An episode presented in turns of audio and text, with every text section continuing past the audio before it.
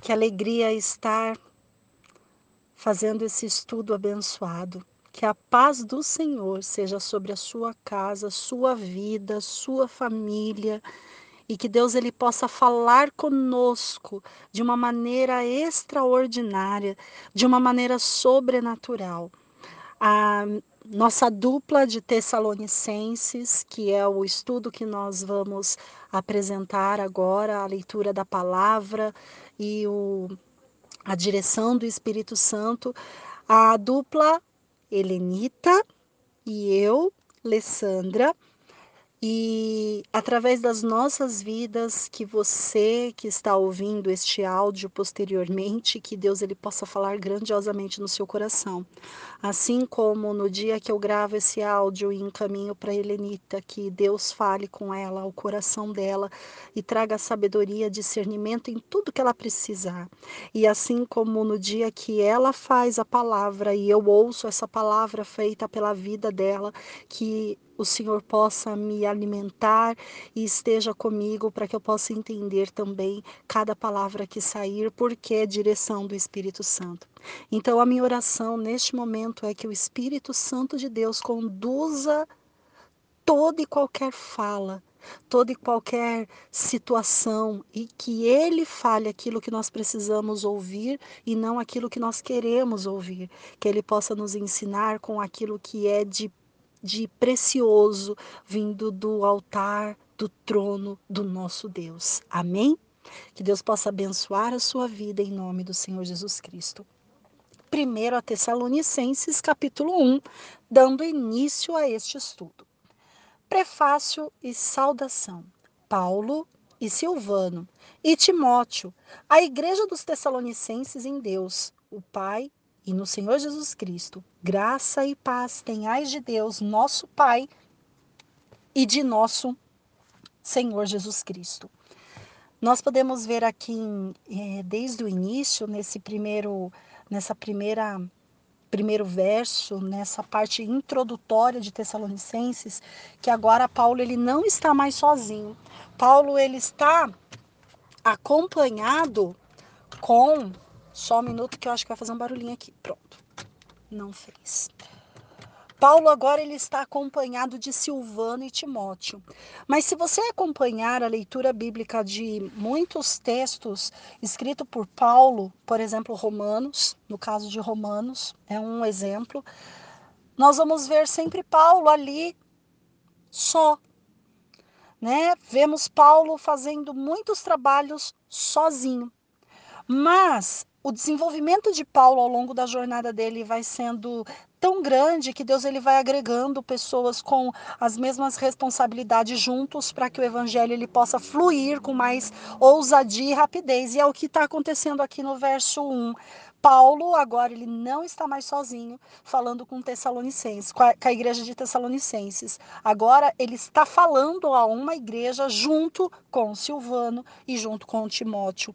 Então, o nosso Senhor Jesus Cristo, ele trabalha assim com as nossas vidas. Ele vai agregando pessoas para que o evangelho ele seja divulgado com maior ousadia. É no caso o que está acontecendo aqui. Você recebendo essa palavra você está recebendo a palavra de uma dupla né? Antes uma pessoa, agora duas.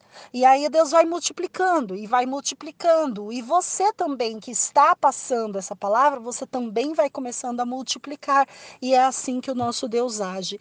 Nós começamos sozinhos e Deus ele vai agregando as pessoas com a mesma responsabilidade, com o mesmo discernimento, com o mesmo conhecimento para que o evangelho ele possa avançar e fluir com sabedoria e motivação a motivação correta, não a motivação do mundo, porque a motivação do mundo de nada vale, mas a motivação correta é aquela que vem do Senhor para que haja fluidez no Evangelho. E olha só, o, a introdução da segunda parte do texto ela já é magnífica por si só. Olha o tema o sucesso do evangelho em Tessalônica e a fidelidade daquela igreja. Olha só, duas questões importantes. O evangelho, para ter sucesso, precisa da fidelidade da igreja. E é uma coisa que nós devemos pensar em relação a nós, enquanto igreja de Cristo. Estamos sendo fiel para que o evangelho ele possa ter sucesso? É uma pergunta que eu faço e que cada um deve responder na sua intimidade com Deus. Versículo 2, segunda parte. Sempre damos graças a Deus por vós todos, fazendo menção de vós em nossas orações, lembrando-nos sem cessar da obra da vossa fé, do trabalho, do amor e da paciência, da esperança em nosso Senhor Jesus Cristo, diante de nosso Deus e Pai, sabendo, amados irmãos, que a vossa eleição é de Deus. Porque o, vosso, porque o nosso evangelho não foi somente em palavras, mas também em poder e no Espírito Santo, e em muita certeza, como bem sabeis, quais fomos entre vós por amor de vós, e vós fostes feitos nossos imitadores do Senhor, recebendo a palavra em muita tribulação, com gozo do Espírito Santo, de maneira que fostes exemplo para todos os fiéis na Macedônia e a Cássia porque por vós soou a palavra do Senhor, não somente a Macedônia e a Caia, mas também em todos os lugares a vossa fé para com Deus se espalhou, de tal maneira que já dela não temos necessidade de falar coisa alguma porque eles mesmos anunciam de nós qual a entrada que tivemos para convosco e como de ídolos vos convertestes a Deus, para servir a Deus vivo, verdadeiro e esperar dos céus a seu Filho, a quem ressuscitou dos mortos, a saber, Jesus Cristo, que nos livra da ira futura. Glória a Deus por esta palavra. Esta palavra ela vai falar de um testemunho, de uma carta viva que a pessoa ela deve ser ao longo da jornada cristã em que ela tem. E é exatamente o que é uma carta viva: é uma carta que chega para as pessoas sem a pessoa estar presente, mas é o fato dela ter um formato de vida que anuncia para outras pessoas aquele formato de vida, levando as pessoas a crerem no Senhor Jesus Cristo, aceitarem o arrependimento e ficarem livres dessa ira futura. E tanto é isso que, olha só, Paulo, Silvano e Timóteo, eles estão ali falando da igreja de, Tessalônica, de Tessalônica e, e, valorizando o que eles estão fazendo, porque eles estão mencionando, eles mencionam essa igreja de, de Tessalônica nas orações deles. Por quê? Porque essa igreja ela tem trabalhado com fé, ela tem mostrado a, a, o trabalho, o amor, a paciência, a esperança, e isso tem se propagado. Esse trabalho de fé, de amor e de esperança tem se propagado. E a própria igreja não tinha consciência disso, que a palavra dela estava chegando lá na Macedônia e em Acaia. Aí ele fala assim, mas não é só em Macedônia e Acaia, é ao redor também. Tem vários lugares e isso, sabendo disso, porque vocês se tornaram imitadores do Senhor e por isso vocês estão recebendo a palavra em muita tribulação. Olha só, através da tribulação nós recebemos muita palavra. Se não tiver tribulação, não temos muita palavra. Entende isso? Porque é na muita tribulação e que o Espírito Santo ele vai fazendo a diferença, aquele que é de Deus e aquele que não é. Porque aquele que não é de Deus, na muita tribulação, ele cai. Agora, aquele que é de Deus, na muita tribulação, ele recebe palavra e fica de pé. Então, na muita tribulação, nós continuamos a receber a palavra de Deus, sendo imitadores do Espírito Santo, sendo imitadores de Jesus Cristo, com gozo no Espírito Santo, indo para frente e os fiéis na Macedônia e na Acácia ficam sabendo da, do que estava acontecendo em Tessalônica. Hoje, vamos fazer um, um pensamento com paralelo hoje. Como tem se comportado as nossas igrejas? Elas têm pregado o evangelho com sucesso e dessa forma têm mostrado a fidelidade da igreja? Como tem sido? Tem sido imitadores de Cristo e recebendo a palavra na grande tribulação? A sua a sua vida tem sido colocada para Macedônia e para Acácia e para outros lugares em que a sua fé tem espalhado de que Deus ele é sobremaneira sobre a sua e sobre a minha vida? São pensamentos que nós temos que ter, porque muitas vezes a gente fala da igreja, da igreja física, né? Mas a igreja física, ela só existe porque existe a nossa igreja chamada Templo do Espírito Santo, que é a nossa própria vida, que é onde o Espírito Santo habita. E se o Espírito Santo habita em nós, somos a igreja de Cristo, somos o templo de Cristo e nós estamos fazendo o quê? Então, a nossa responsabilidade de anunciar o Evangelho, manter uma vida íntegra, mesmo durante as tribulações, para que a, a palavra de Deus ela chegue à Macedônia, à Cássia e a lugares onde a fé vai se espalhar através do nome do Senhor Jesus Cristo. E como ídolos, muitos vão se converter a Cristo exatamente por causa desse testemunho de fé. Então, que nós possamos entender a nossa responsabilidade enquanto servos de Deus, que nós possamos entender a nossa responsabilidade enquanto filhos e que nós esperamos em Jesus Cristo que há de voltar e como ele há de voltar, ele vai levar. E ele vai levar aqueles que são dele. E nós estamos fazendo o quê? Estamos pregando o evangelho para que quando ele voltar, ele possa levar aqueles a quais nós também pregamos o evangelho? Então, que nós possamos ter consciência dessa palavra, consciência da nossa responsabilidade, porque Jesus Cristo é o caminho, Jesus Cristo é a verdade e Jesus Cristo é a vida. E ninguém vai chegar ao Pai se não for por Jesus Cristo. João capítulo 14, versículo 6. Que Deus possa abençoar a sua vida em nome do Senhor Jesus Cristo. Que a paz do Senhor Jesus esteja com todos nós hoje e eternamente. E que todo o nosso pensamento seja levado cativo à obediência de Cristo e que o Senhor, nesse exato momento, possa estar continuando nos acompanhando nesta leitura da palavra de Tessalonicenses. E que o Senhor possa estar abrindo nosso entendimento conforme o querer e o desejar dele diante da leitura da palavra. Meu nome é Helenita e eu farei a leitura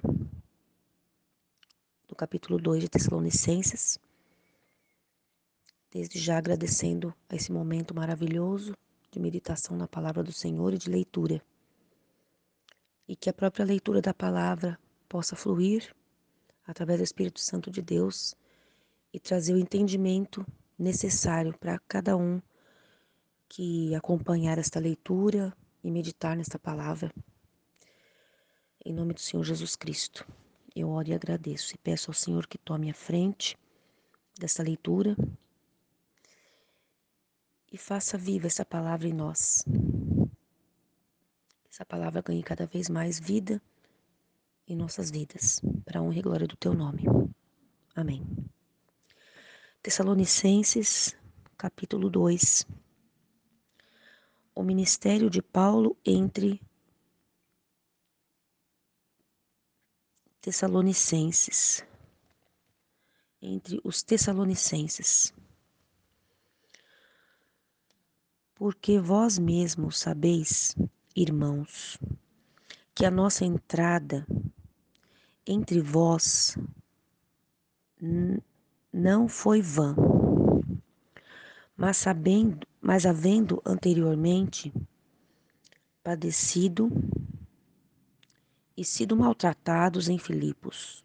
Como sabeis, tivemos a confiança em nosso Deus para vos falar o Evangelho de Deus em meio de grande combate. Porque a nossa exortação não procede de erro, nem de imundícia, nem é feita com dolo. Mas, assim como fomos aprovados por Deus, para que o Evangelho nos fosse confiado, assim falamos, não para agradar os homens, mas a Deus, que prova os, no os nossos corações. Pois nunca usamos de palavras lisonjeiras, como sabeis, nem agimos com intuitos gananciosos. Deus é testemunha nem buscamos glória de homens, quer de vós, quer de outros, embora pudéssemos, como apóstolos de Cristo, ser-vos pesados. Antes nos apresentamos brandos entre vós? Qual ama, qual ama que acaricia seus próprios filhos?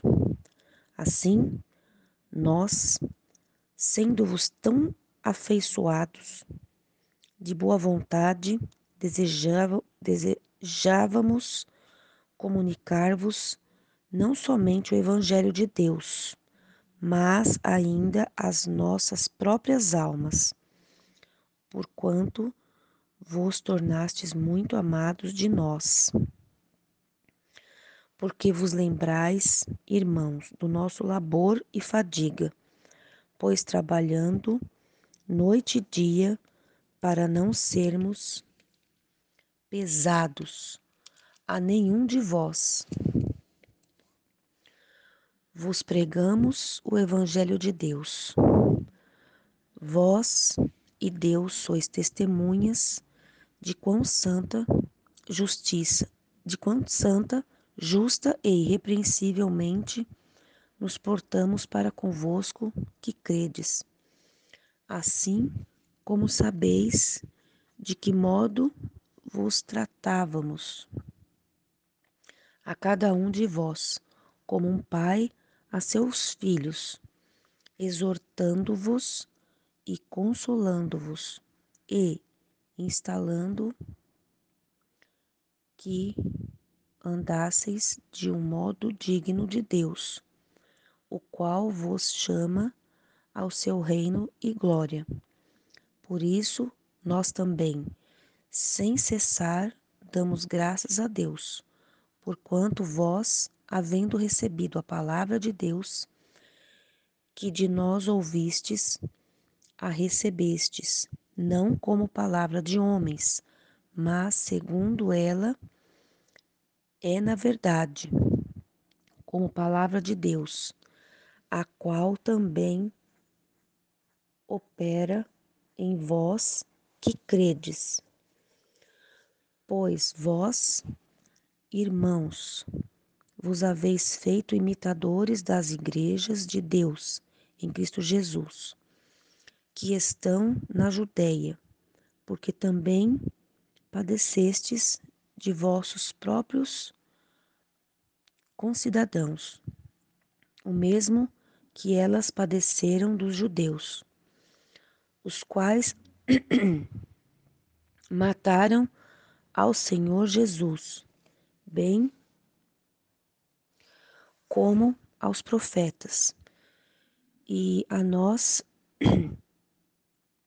perseguiram e não agradam a Deus e são contrários a todos os homens e nos impedem de falar aos, aos gentios para que sejam salvos, de modo que enchem sempre a medida de seus pecados. Mas a ira caiu sobre eles Afinal,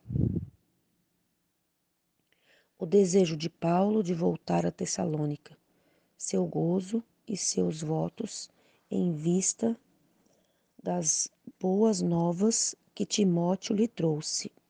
Nós, porém, irmãos, sendo privados de vós por algum tempo de vista,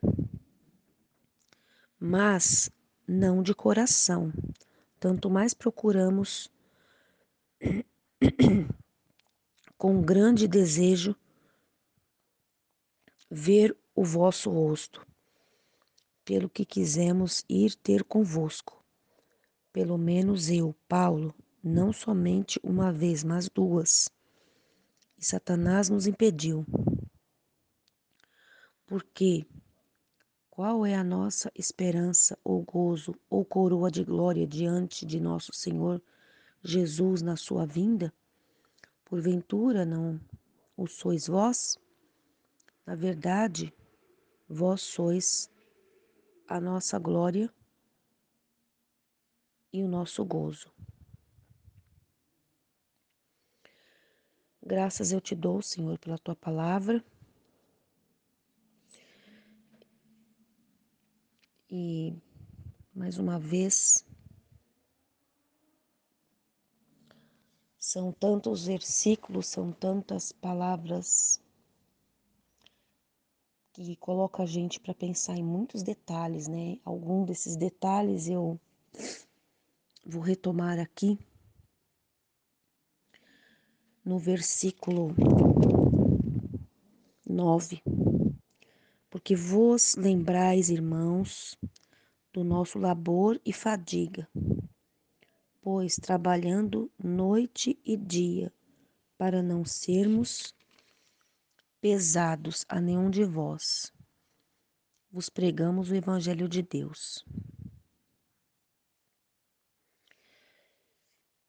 É o sentido que ele quis dizer aqui, e pode ter tido até um outro sentido dependendo do contexto de vida deles que eu eu sempre leio, mas eu não tenho a profundidade do entendimento por não ter vivido junto com essas pessoas nesse momento.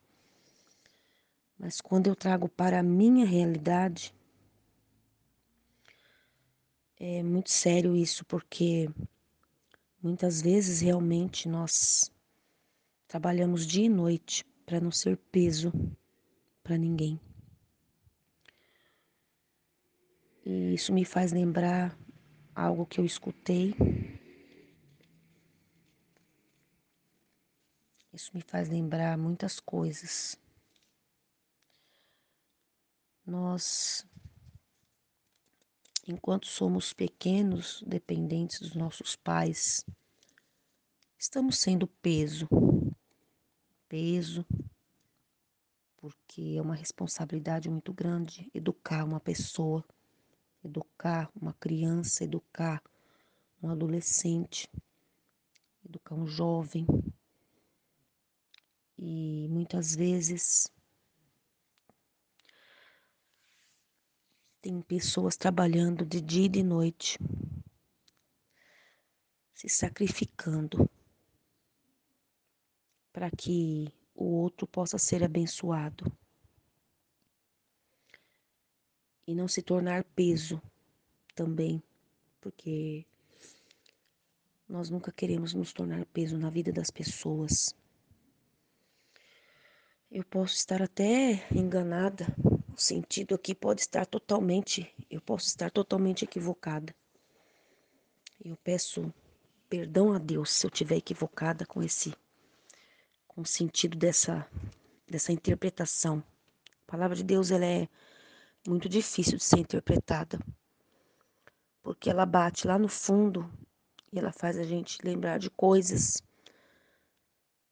que só mesmo Deus nesse momento entende o porquê que você leu a palavra e que você pensou naquele detalhe, naquela palavrinha que você leu, você trouxe na sua memória alguma coisa. E tem uma, um pedacinho do versículo também que é um Paulo aqui faz um comentário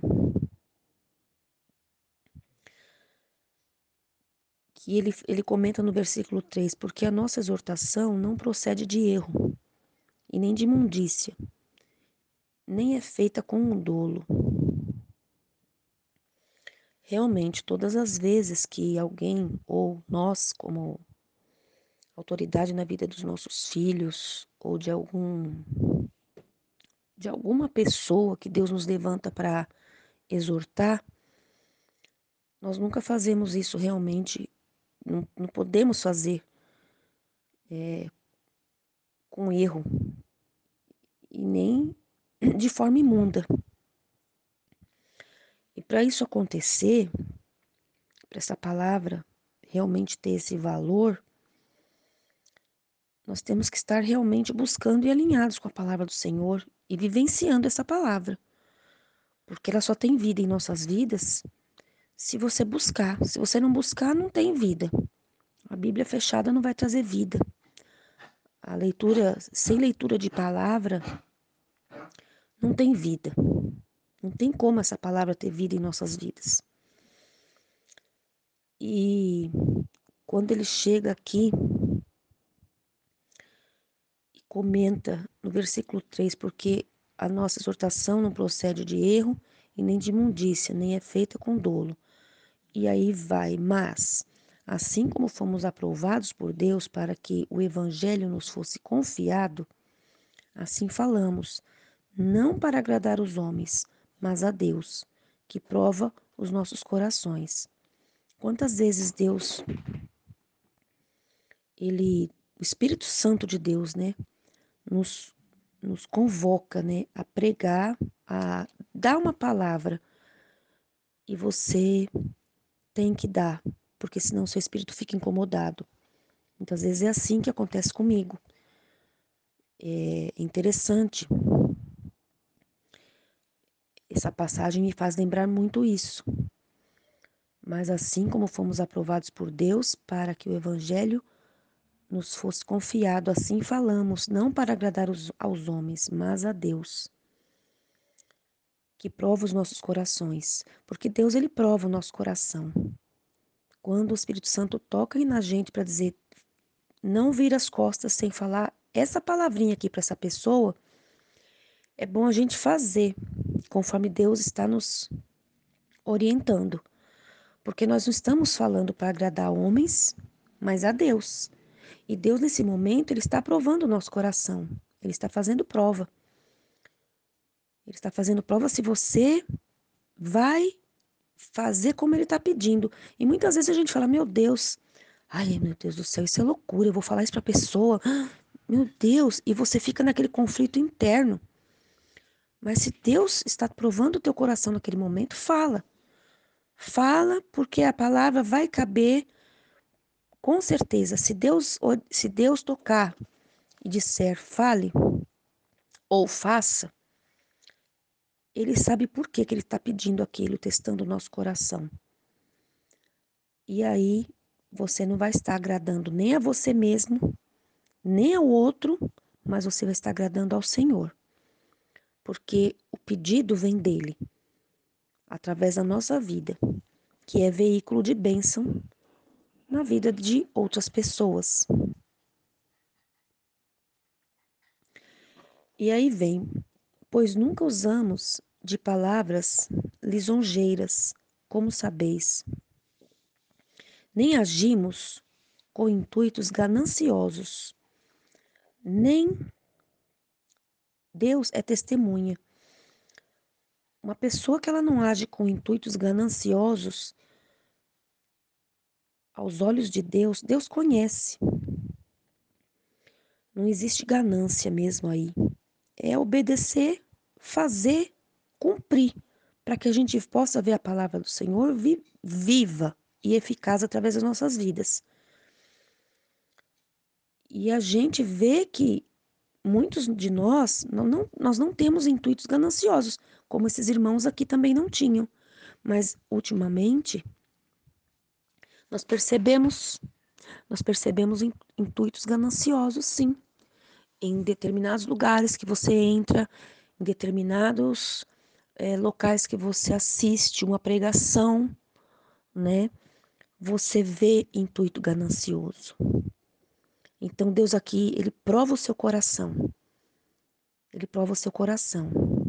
Porque se o intuito não é ganancioso, o resultado ele vem.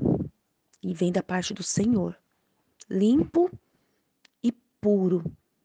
Como ele diz aqui, não procede de erro, nem de imundícia, nem é feita com dolo. Então, isso vai fazendo você pensar em muitas coisas, trazendo para sua realidade muitas questões aí que às vezes dá um nó na cabeça de, das pessoas que dão desculpas para não servir a Deus, para dizer que nós somos quadrados, enfim, tantos, tantos nomes pejorativos que o, a pessoa que serve a Deus de coração e de corpo, alma e espírito acaba observando, né? Por conta de dessas coisas que contradiz a palavra de Deus, intuitos gananciosos. E ele ainda vai seguindo, nem buscamos glória de homens, quer de, quer de vós, quer de outros, embora pudéssemos, como apóstolos de Cristo, servos pesados. De novo, ele coloca a palavra aqui de peso, pesados. Então,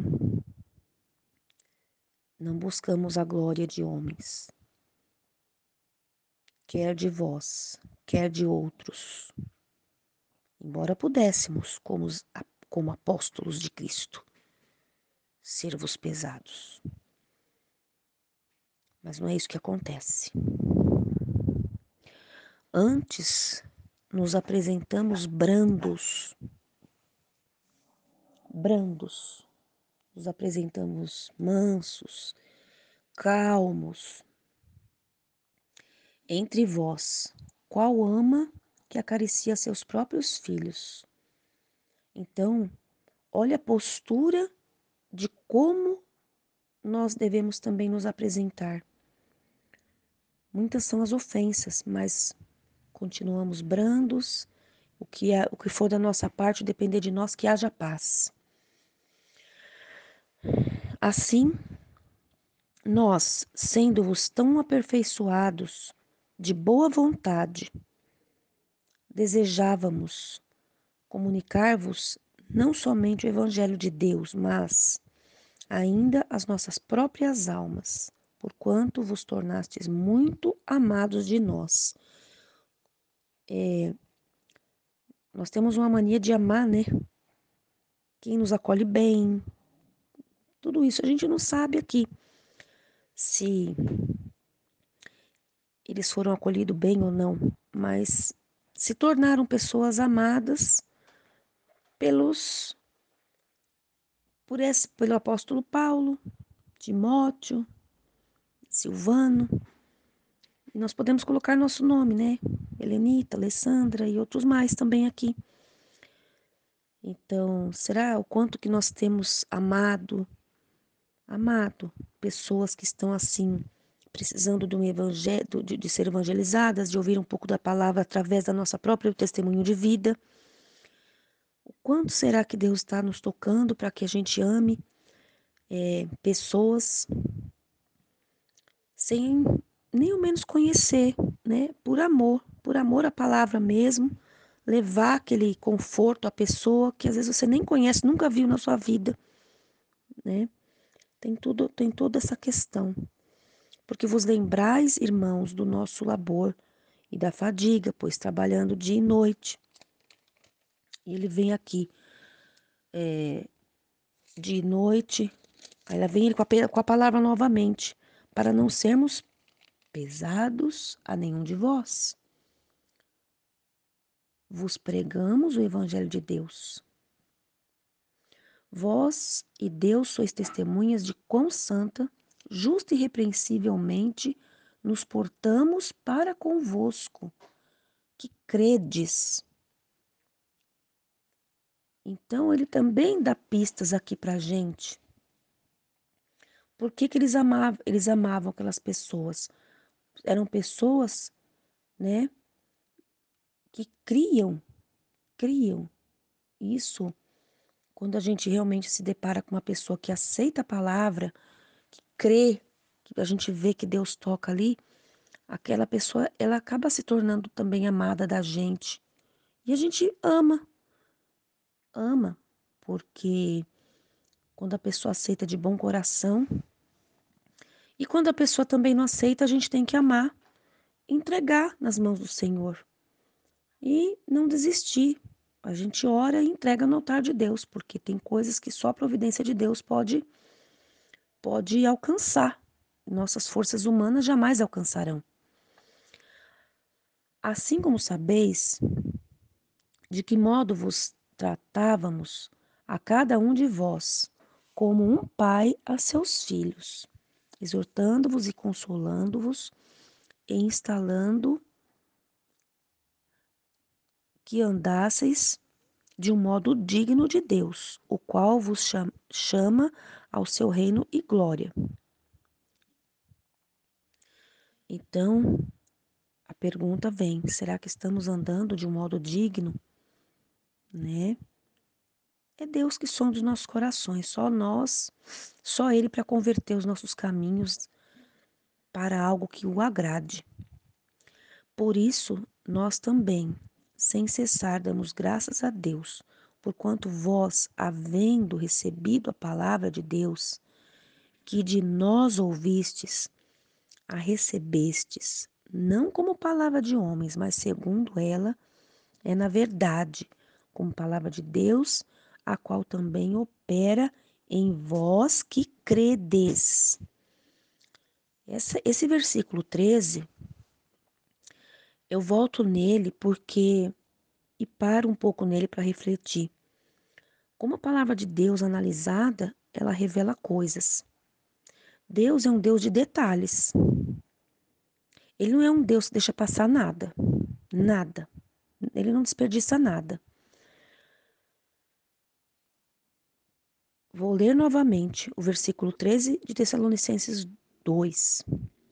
Por isso, nós também, sem cessar, damos graças a Deus, porquanto vós, havendo recebido a palavra de Deus, que de nós ouvistes, a recebestes, não como palavra de homens, mas segundo ela é na verdade como palavra de Deus, e a qual também opera em vós que credes. A palavra de Deus só opera naquele que realmente crê. Como logo no início eu fiz um comentário sobre a Bíblia. A Bíblia fechada não, não faz efeito, a Bíblia aberta, lida de qualquer maneira, de qualquer forma, não vai trazer o fruto que Deus deseja para as nossas vidas. Então aqui ele vai dando pistas para nós que estamos aqui meditando nessa palavra. Em vós que credes, a qual também opera em vós que credes, a qual também opera também em vós que credes.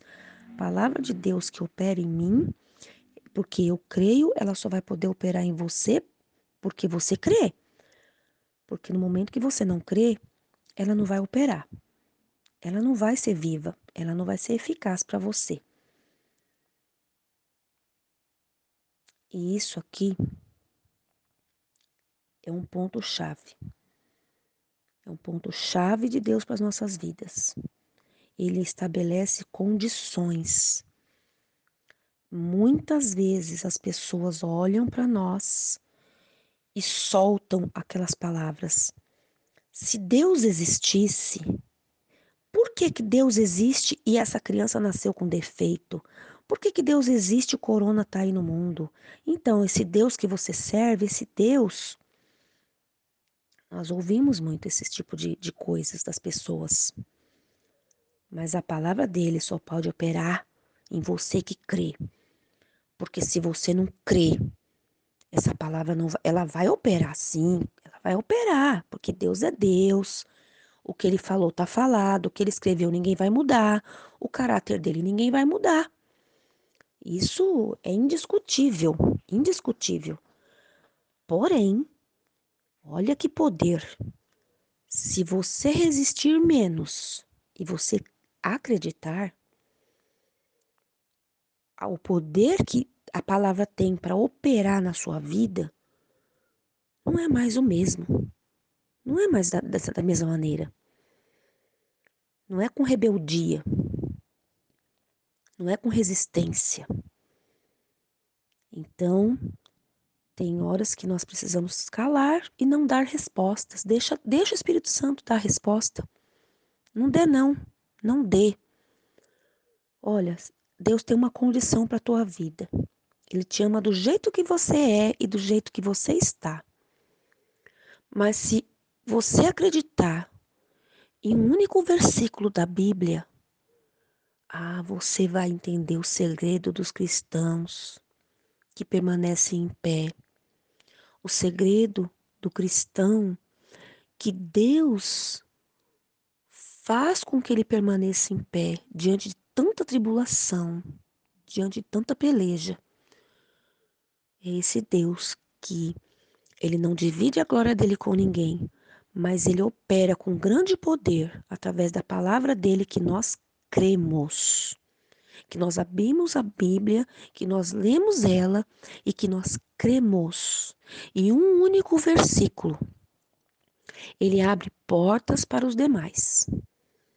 Ele abre portas para os demais, para que os demais vão continuando, vão ficando dentro de nós e nós vamos nos apropriando e nós vamos tomando posse daquilo e nós vamos vendo o que? O poder que opera a palavra de Deus na vida daquelas pessoas que acreditam, que recebem a palavra de Deus. E não é por força nem por violência. Porque a nossa luta não é contra a carne nem contra o sangue. Mas olha quantas coisinhas envolvidas que muitas vezes não paramos para pensar. Porque não paramos para pensar porque não lemos a Bíblia. Se não lemos a Bíblia, não paramos para refletir na Bíblia. Se você reflete na letra de uma música, de um funk, então você fala: Meu Deus, eu não posso ficar ouvindo isso. Pelo amor de Deus, não tem cabimento. Mas se você para para receber a influência da palavra de Deus, para receber essa palavra e acreditar então aqui você tem, olha, um segredinho. A qual também opera em vós que credes, a qual também opera quem opera a palavra de Deus. Palavra de Deus. Pois vós, irmãos, que haveis feito, que vos haveis feito imitadores das igrejas de Deus, em Cristo Jesus, que estão na Judéia, porque também padecestes de vossos próprios concidadãos, o mesmo que elas padeceram dos judeus, os quais mataram ao Senhor Jesus, bem como os profetas. E nós nos é, e a nós nos perseguiram e não agradam a Deus e são contrários a todos os homens. Eu me chama atenção essa parte da palavra também do Senhor, porque muitas vezes eu grifei, eu tenho grifado isso aqui na minha Bíblia, muitas vezes eu fiz um questionamento para Deus. Senhor, que coisa triste, né? Meu Deus, como Deus é sério. Deus é muito sério. Muito sério. E Deus, além de tudo, ele tem misericórdia, sim. Mas Deus ele é muito sério, ele é muito radical. Sabe aquela pessoa ou é 8 ou é 80? Eu enquadro um pouco Deus aí. Com ele ou é 8 ou é 80. Quando me, eu grifei essa parte aqui da Bíblia, já tem muito tempo, que fala sobre os judeus, eu tinha um questionamento com Deus. Eu falava, Senhor, mas que coisa, né? Eu estudei um pouco, olhei sobre Hitler, olhei sobre tudo que aconteceu na vida daqueles judeus inocentes, holocausto. E eu nunca, eu não consegui entender. Para mim, ao meu, a minha, minha, minha visão humana, é muita maldade, é muita desumanidade o que aconteceu ali. Mas Deus tem tudo sob o controle das mãos dele. Eu não sei. Eu não sei, mas quando chegou aqui nessa parte da leitura, Deus parece que ele me deu uma resposta com relação aos judeus, os quais mataram ao Senhor Jesus, bem como aos profetas, e a nós nos perseguiram e não agradam a Deus e são contrários a todos os homens e nos impedem de falar aos gentios para que sejam salvos, de modo que enchem sempre a medida de seus pecados. Mas a ira caiu sobre eles afinal. Aqui Deus me deu uma resposta. Ele permitiu toda aquela aquele holocausto na vida dos judeus através de Hitler que veio de geração em geração, geração. Foram muitas pessoas que morreram, muitas. E eu não sei, as pessoas costumam dizer, mas Hitler vai, ele estava queimando no inferno. Eu não tenho tanta certeza disso, porque chega nesse momento, é muito esquisito. Já pensou você chegar lá no céu e lá na porta do céu está Hitler com a mão levantada? Então é bom a gente parar para pensar nas coisas e questionar algumas coisas e buscar respostas também de Deus. Porque muitas vezes a gente vê fatos históricos, nós vemos coisas acontecendo no mundo, coisas que já aconteceram, que aos nossos olhos é assim algo terrível. Mas Deus estava no controle, Ele está no controle. E isso eu fiz questão de grifar. E já tem muitos anos que eu grifei na minha Bíblia. Porque a gente tem mania de querer achar explicação para tudo, né? Para todos os fatos. É... Enfim, eu não quero me estender muito porque já é tarde. Por mim, eu ia ficar conversando aqui com Deus e gravando esse áudio madrugada fora. Porque Deus vai trazendo em minha memória alguns detalhes da minha caminhada também com Ele alguns questionamentos por causa de pessoas também que perguntam, né? Ah, Deus é Deus, mas o Deus permitiu isso, hein? Ó, oh, Deus, hein? Que Deus é esse? Então, tem sim. É só buscar e perdoar a ignorância das pessoas que não buscam e tentar amá-las, amá-las com o amor do Senhor, porque o nosso amor não vai alcançar, né? Esse amor que Deus quer que a gente tenha. Se for com as nossas forças, a gente não vai alcançar nunca. E eu louvo a Deus porque Deus é um Deus fiel, é um Deus justo. Ele é um Deus temível e ele é um Deus muito sério. E com ele não tem meio termo. O único anjo que ele mandar na terra, eu tenho certeza que acaba com a terra inteira. E como ele fez com Sodoma e Gomorra e outras situações que nós nós nos viajando dentro da história da Bíblia, nós tomamos um conhecimento, né, da radicalidade de Deus na vida de Daniel, na vida de Davi, né, na vida de outras pessoas que faziam valer esta palavra, porque era uma, é uma palavra que operava e que continua operando nas pessoas que acreditam, como Daniel na cova dos leões. A palavra de Deus operou na vida dele. Um homem que orava três vezes ao dia e se deixasse orava até mais. O rei pediu para jogar porque as pessoas foram apontar ele lá. Pelo rei, o rei não teria jogado Daniel lá. Mas mudou a lei e o rei falou: então eu vou ter que jogar Daniel. Só que a palavra de Deus que opera na vida de Daniel opera em nossas vidas também. E se a gente entrar na fornalha e queimar, Jesus estará lá com a gente. Se for para morrer queimado, vamos morrer queimado. Se for para sair vivo inteiro, nós vamos sair vivo inteiro. Se for para cair na cova dos leões, vamos cair na cova dos leões. Mas o Senhor vai fechar a boca dos leões. Por quê? Porque é a palavra que nós opera. Então é tremendo meditar em tudo isso, porque vai trazendo lembranças da nossa do nosso andar com Cristo, do nosso caminhar de leitura bíblica, de cultos que a gente costuma frequentar, reuniões e sermões que nós costumamos ouvir e que já estão já dentro de nós, graças a Deus. Somos marcados por essa palavra. Quando nós cremos nela, nós somos marcados e ninguém mais pode apagar essa marca de nós. Por mais que você se afaste, por mais que você fale assim, ah, eu estou longe de Deus, eu me desviei de Deus. Não, não, não. Deus nunca vai desviar de você. Aquela, aquela palavra que você acreditou e que te marcou, ela está lá dentro de você, talvez adormecida. Mas Deus tem o poder de operar milagres através de uma simples palavrinha que você guardou no seu coração porque ela pode ter caído em terra fértil e você ter deixado ela adormecida ali. Mas Deus, Ele é fiel. Muito obrigada, Senhor, pela tua palavra. Obrigada por esse momento que o Senhor me traz tantas coisas em minha mente, tantas lembranças, tanta visitação. Eu te dou graças, meu Deus.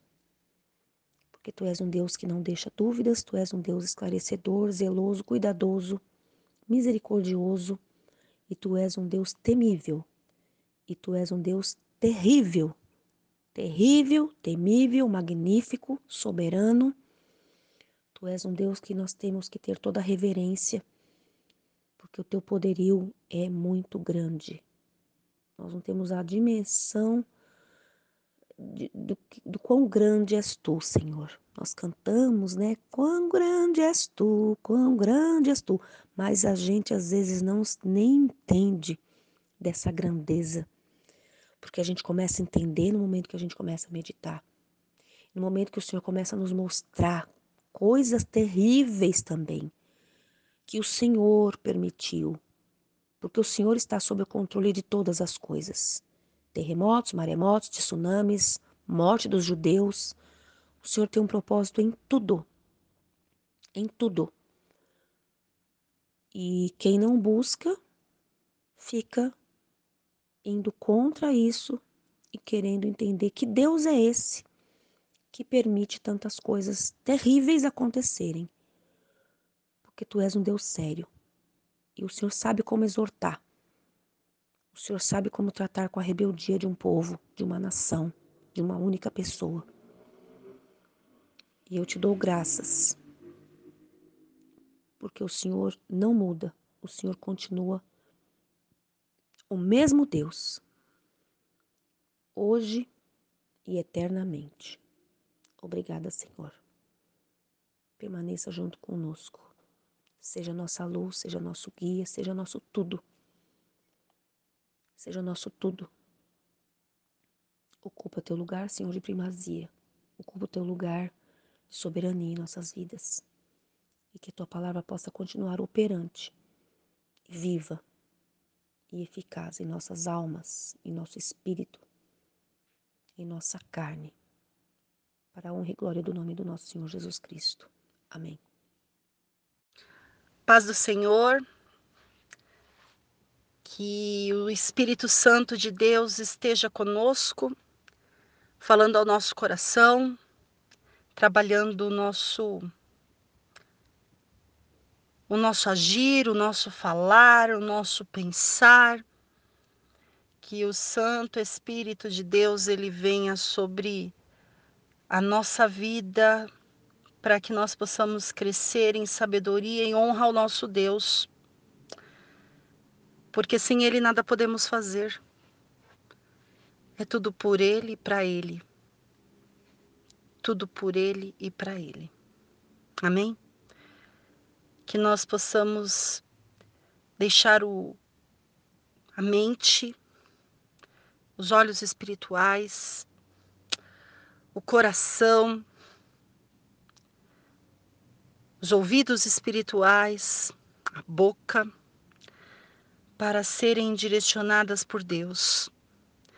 Que Ele possa usar as nossas mãos, os nossos pés, que possamos caminhar em graça e sabedoria, que possamos alcançar pessoas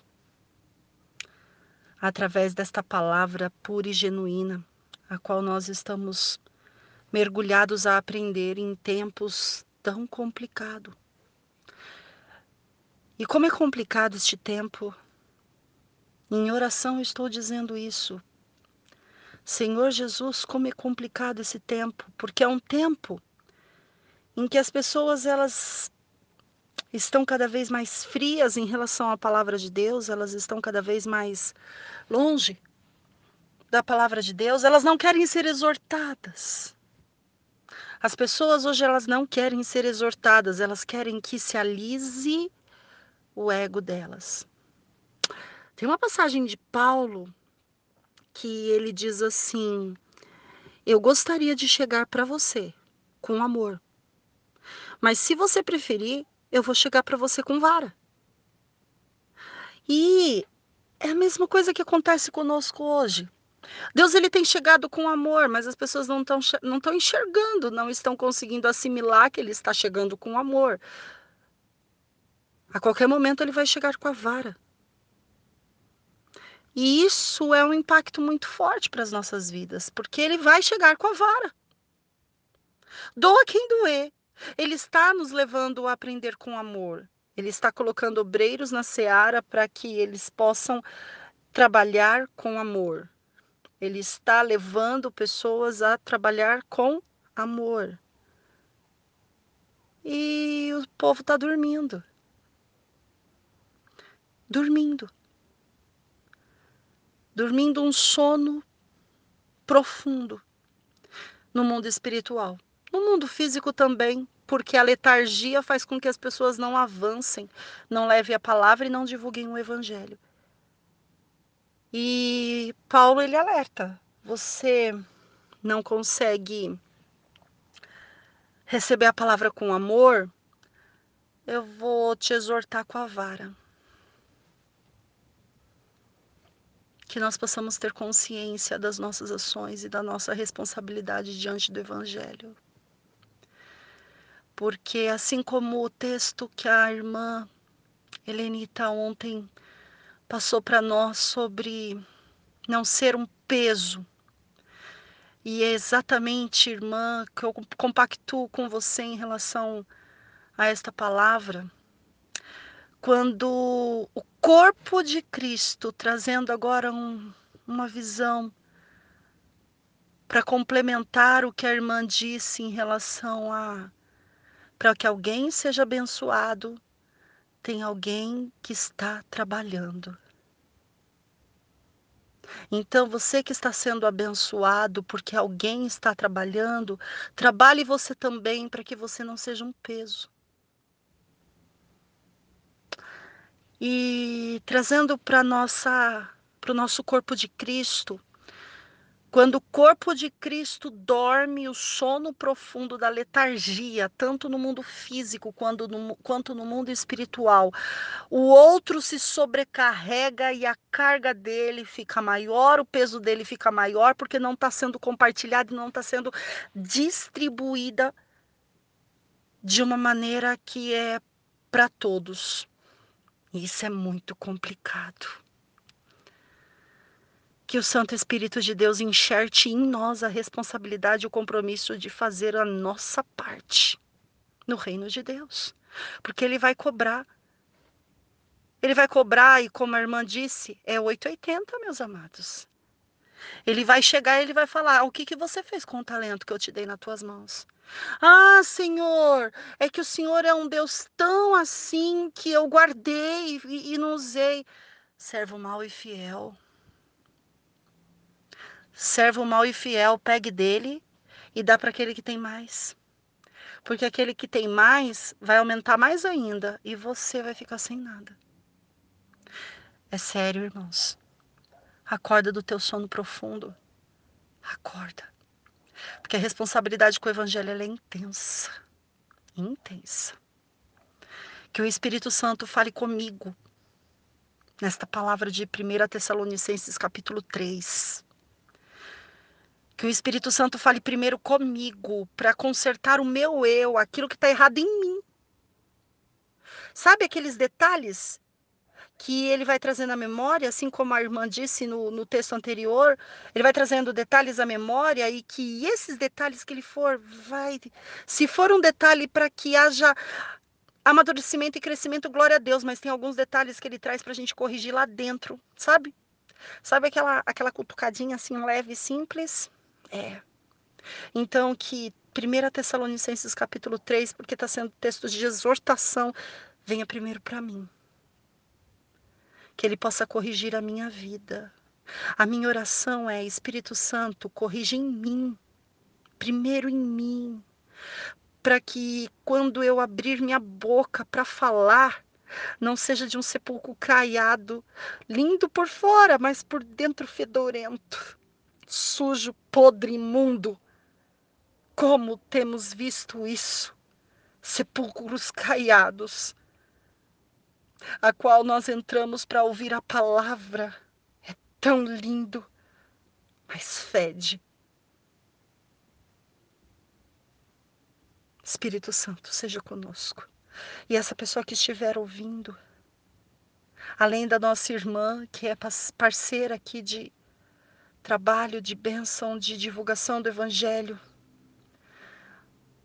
aquela pessoa que estiver recebendo esse áudio posteriormente, que ela seja tocada pelo teu evangelho, que ela seja tocada pela tua palavra de uma maneira tão grandiosa, Senhor, que ela possa ter entendimento daquilo que ela precisa fazer e colocar em execução, Senhor. Fala com ela também. Fala comigo. Usa a minha vida e fala com ela. Em nome de Jesus. Amém? Meu nome é Alessandra de Souza e vou começar a leitura de 1 Tessalonicenses capítulo 3. Pelo que não podendo esperar mais, de boa mente quisermos deixar-nos ficar sós em Atenas. E enviamos Timóteo, nosso irmão e ministro de Deus, e nosso cooperador no Evangelho de Cristo, para vos confortar e vos exortar acerca da vossa fé, para que ninguém se comova por estar por estas tribulações. Porque vós mesmos sabeis que para isto fomos ordenados. Eu vou parar aqui porque eu lembrei um dia que eu fui na casa da irmã Helenita e eu disse para ela assim, irmã, é, chegou o tempo de eu te contar um, a minha história. E quando eu for te contar a minha história, eu, eu acho que você vai lembrar disso, Helenita. Creio que foi na segunda visita que eu fui à sua casa. Eu já fui com o coração tão preparado e disposto a contar a minha história para você.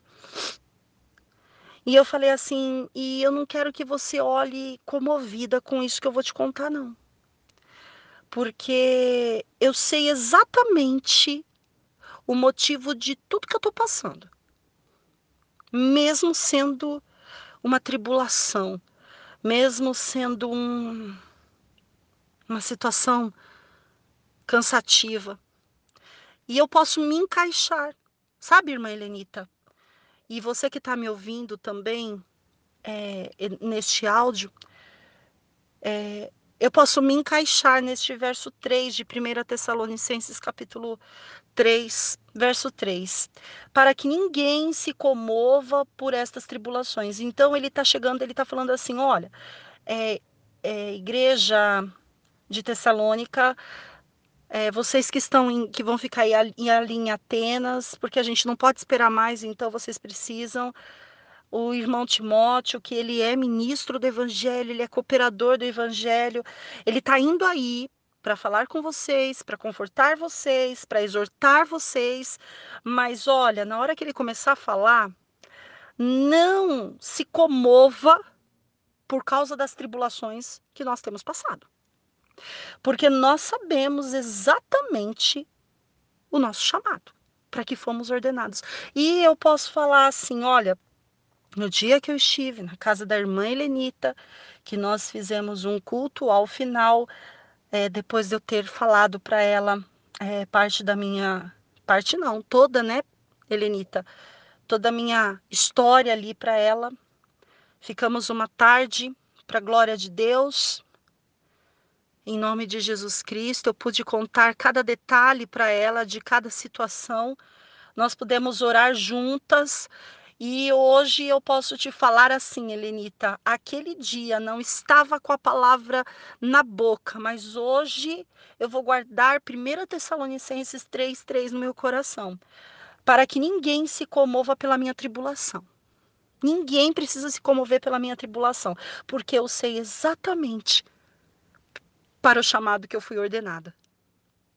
E isso é glorioso demais. Sabe, o que é mais glorioso é quando começamos a viver situações que se encaixam na nossa vida. Amém? Versículo 4. Pois estamos ainda convosco, pois estando ainda convosco, vos predizíamos que havíamos de ser afligidos, como sucedeu, e vós o sabeis. Portanto, não podendo eu também esperar mais, mandei-o saber da vossa fé, temendo que o tentador vos tentasse e o vosso trabalho viesse a ser inútil. Vindo, porém, agora Timóteo de vós para, no, para nós e trazendo-nos boas novas da vossa fé e amor, e de como sempre tende boas lembranças de nós, desejando muito ver-nos como nós também a vós, porque por esta razão, irmãos, ficamos consolados acerca de vós em toda a nossa aflição e necessidade pela vossa fé. Porque agora vivemos, se estais, porque agora vivemos, se estais firmes no Senhor. Porque ações de graça poderemos dar a Deus por vós, por todo gozo com que nos regozijamos por vossa causa diante de Deus, orando abundantemente dia e noite, para que possamos ver o vosso rosto e supramos o que falta à vossa fé. Na verdade, ele está fazendo uma pergunta. Para que possamos ver o vosso rosto e supramos o que falta à vossa fé?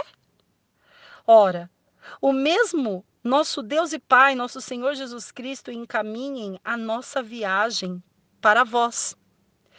E o Senhor vos aumente e faça crescer em amor uns para com os outros, para com todos, como também nós para convosco, para confortar o vosso coração,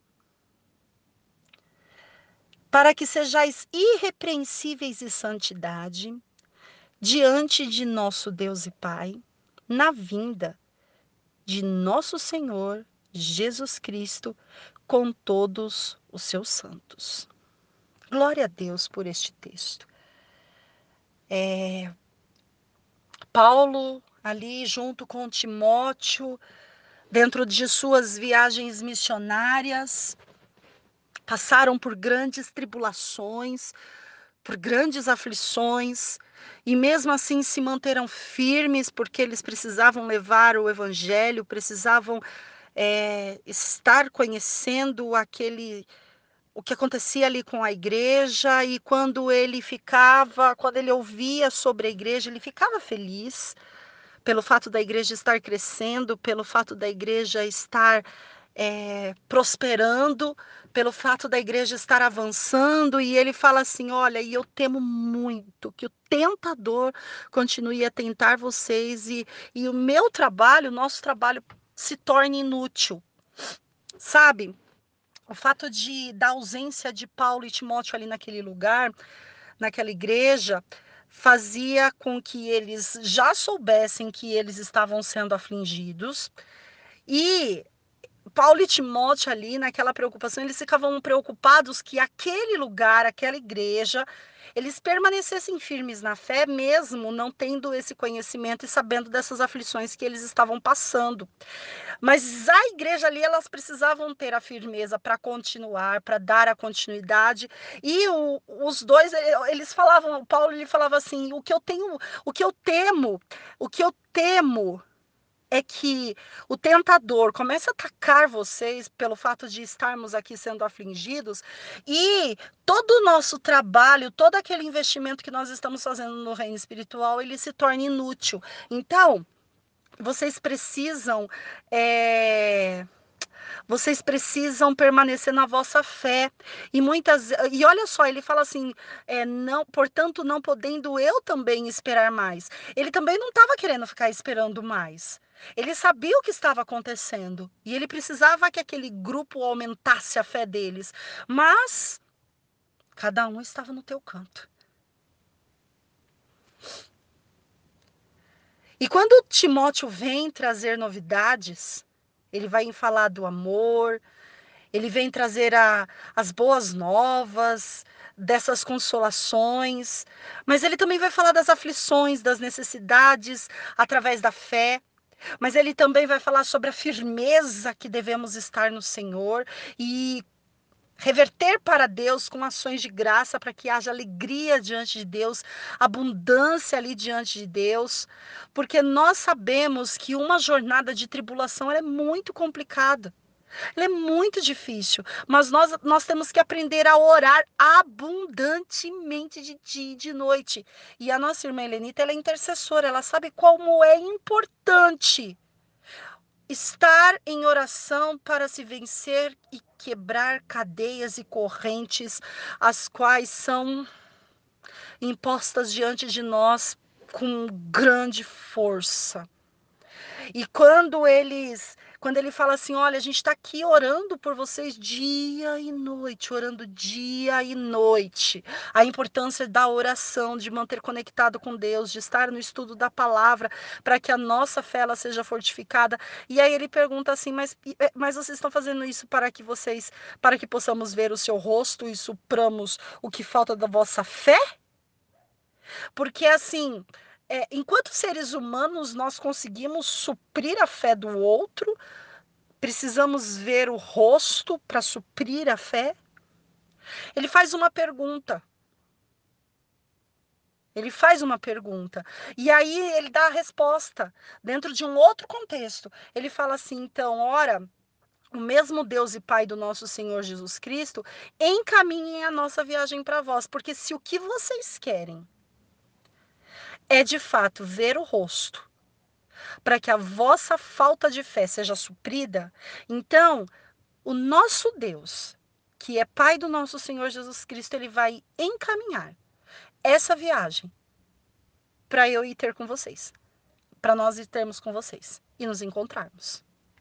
E aí o que, que vai acontecer? Quando o Senhor encaminhar essa nossa viagem para voltarmos a ter relacionamento com vocês, o Senhor ele vai aumentar abundantemente em vós, fazer crescer amor uns para com os outros. Então, olha só, era preciso que aquele lugar aumentasse e crescesse em amor um para com os outros e para com todos, como também nós para convosco. Porque muitas vezes Paulo ele fala com carinho, mas aqui ele já está falando de uma forma assim, olha, mas eu também preciso que o amor também aumente de mim para com vocês. Se ele está falando isso, significa que está tendo ausência. Certo? Porque se não tivesse ausência, ele não precisaria explicar que, esse, que essa ferramenta chamada amor precisaria ser aumentada e fazendo ela crescer. E o texto está dizendo assim no versículo 2: E o Senhor vos aumente, e faça, o Senhor vos aumente, aumente em grupo, aumente em pessoas, e faça crescer em amor uns para com os outros e para com todos. Não é somente uns para com os outros, é um para com os outros e todos. Sabe por quê? Porque muitas vezes a gente tem amor um para com os outros, mas não tem amor com todos. E ele está alertando. Vocês precisam aumentar. Quando aumenta, significa que chega gente nova. Se chega gente nova, é preciso aumentar o amor e crescer o amor para com todos, porque o amor já tem com aquele que estão ali. Mas o amor ele precisa ser para aqueles que estão chegando e sendo aumentados. Então tem que ser para com todos. Então tem que sair do micro e ir para o macro. E ele está alertando entre vós um, uns para com os outros, vocês também precisam crescer em amor.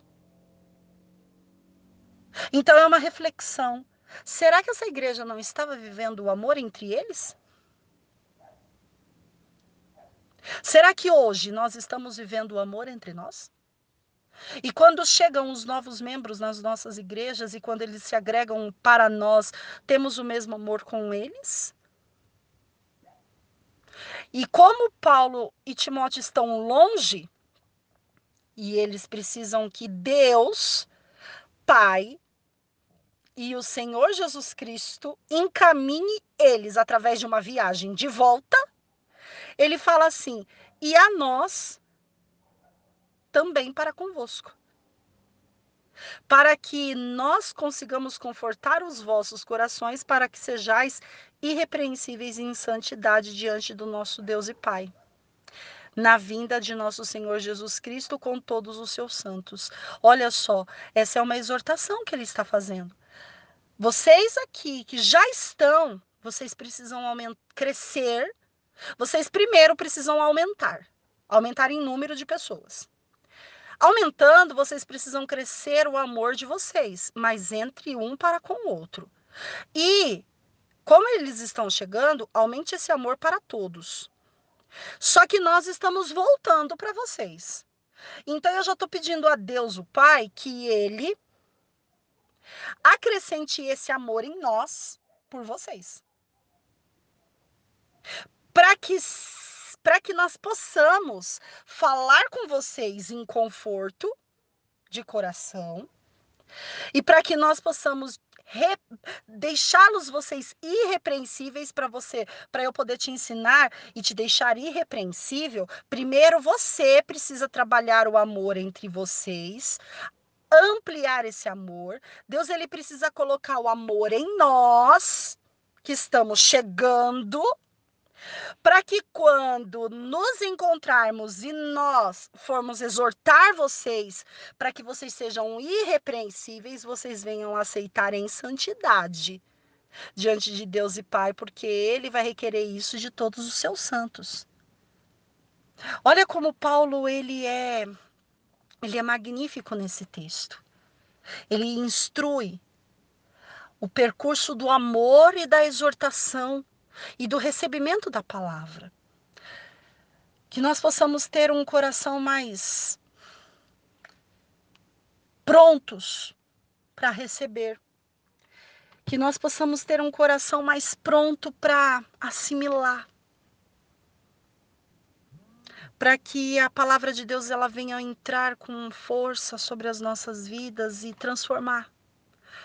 Para que quando o outro receber a palavra, ele também possa ser transformado. E isso é muito importante sobre nós. Que Deus ele continue falando ao seu coração assim como ele fala com o meu. Que Deus ele continue exortando a você assim como ele exorta a mim e que juntos nós possamos crescer em amor, em amor, em amor pela igreja, para que quando estivermos unidos, sejamos de fato um corpo para que avance. Não um corpo que se torne peso um para o outro na jornada, na caminhada, mas que sejam um, suporte do outro, cada um levando uma carga do outro para que a jornada fique mais leve e sadia. Amém? Que Deus possa abençoar a sua vida e trabalhar no seu ser e transformar tudo aquilo que necessita ser transformado. Amém? Deus te abençoe, em nome do Senhor Jesus Cristo. Poderoso Deus, maravilhoso tu és, Supremo Criador, Deus da eternidade. Neste momento, eu coloco a minha vida ao teu dispor, Pai. Eu vou ler a tua palavra e que o Senhor possa trazer ao meu entendimento toda a sabedoria do Senhor. Em nome de Jesus, amém. Meu nome é Denise. Eu vou ler o capítulo de Tessalonicenses, o capítulo 3, que a palavra do Senhor nos diz assim: Pelo que, não podendo esperar mais, de boa mente quisemos deixar-nos ficar só em Atenas e enviamos Timóteo, nosso irmão e ministro de Deus, e o nosso cooperador no Evangelho de Cristo, para vos confortar e vos exortar acerca da nossa, da vossa fé para que ninguém se comova por essas tribulações, porque vós mesmos sabeis que para isso fomos ordenados. Pois estando ainda convosco, vós predizia, pre, dizíamos que havíamos de ser afligido, como sucedeu e vos o sabeis. Portanto, não podendo eu também esperar mais, mandei-o saber da vossa fé, temendo que o tentador vós tentasse e o nosso trabalho viesse a ser inútil. Vindo, porém, agora Timóteo, de vós para nós e trazendo-nos boas novas da vossa fé e amor, de como sempre tendes boa lembrança de nós, desejando muito ver-nos como nós também a vos. Por esta razão, irmãos, ficamos consolados acerca de vós, em toda a nossa aflição e necessidade pela vossa fé, porque agora vivemos se estáis firmes no Senhor. Porque a ação de graças poderemos dar a Deus por vós, por todo o gozo com que nos regozijamos por vossa causa diante do nosso Deus, orando abundantemente dia e noite, para que possamos ver o nosso rosto e supramos o que falta à vossa fé. Ora, o mesmo nosso Deus e Pai Jesus Cristo encaminha a nossa viagem para vós. E o Senhor vos aumente e faça crescer em amor uns para com outros e para com todos, como também nós para convosco, para confortar o vosso coração, para que sejais irrepreensíveis em santidade diante do nosso Deus e Pai, na vinda do nosso Senhor Jesus Cristo com todos os seus santos. Que palavra maravilhosa, né? O que me chama, né? Aqui no versículo 3 no versículo 4 diz assim: para que, ninguém, para que ninguém se comova por estas tribulações, porque vós mesmos sabeis que para isso fomos ordenados. Pois estando ainda convosco, vos predizíamos que havíamos de ser afligido, como sucedeu e vos o sabeis. Aqui, né, o apóstolo Paulo, ele nos ensina que ele não que nós prega, que nós seguidores de Jesus, ele não prometeu que nós teríamos uma vida sossegada. E isso é fato e é realidade em nossas vidas. Nós vemos que quanto mais nós aprofundamos na palavra do Senhor, quanto nós mais buscamos, quanto mais nós fazemos a obra do Senhor, mais as tribulações vêm contra as nossas vidas. Somos atribulados, somos humilhados, somos confrontados. Aí as pessoas perguntam: mas aonde está o seu Deus que ele não vê isso? Há certas situações na vida da gente que a permissão do Senhor, isso vem para nos fazer crescer. Isso vem para nos fazer amadurecer, porque se as coisas cooperam tudo para o bem, sem ter tribulações, sem termos aflições, sem sermos é, humilhados, nós não crescemos, nós ficamos um bebê. E quando as tribulações, as aflições vêm sobre as nossas vidas, isso aí é dolorido? É, dói, dói muito. É muito complicado, é muito difícil, mas é nessas horas que, que o agir do que nós vemos o agir do Senhor é nas tribulações, é nas nossas aflições, é nas nossas noites mal dormidas, é nas nossas lutas cotidianas e diárias que o Senhor nos fortalece. Então aqui o apóstolo Paulo ele fala que os segadores de Jesus nós não teríamos uma vida sossegada e de fato não temos.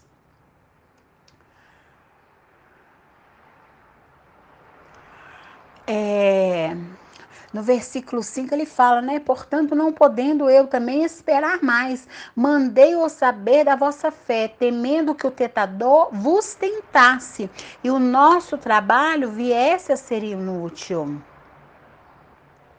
Aí no 6 ele fala: Vindo, porém, agora Timóteo, de vós para nós e trazendo-nos boas novas nós precisamos, sabe, nesses momentos que nós somos tentados, que nós somos assolados, é a hora de nós levantarmos, é a hora da gente proclamar, é a hora da gente falar mais a palavra do Senhor, da gente falar das boas novas. É esse momento que nós, que nós derrotamos o nosso adversário, porque as tribulações, muitas vezes, vem para tentar nos paralisar. E muitos, muitos se paralisam diante dessas tempestades. Mas não, amadas, nós não devemos fazer isso.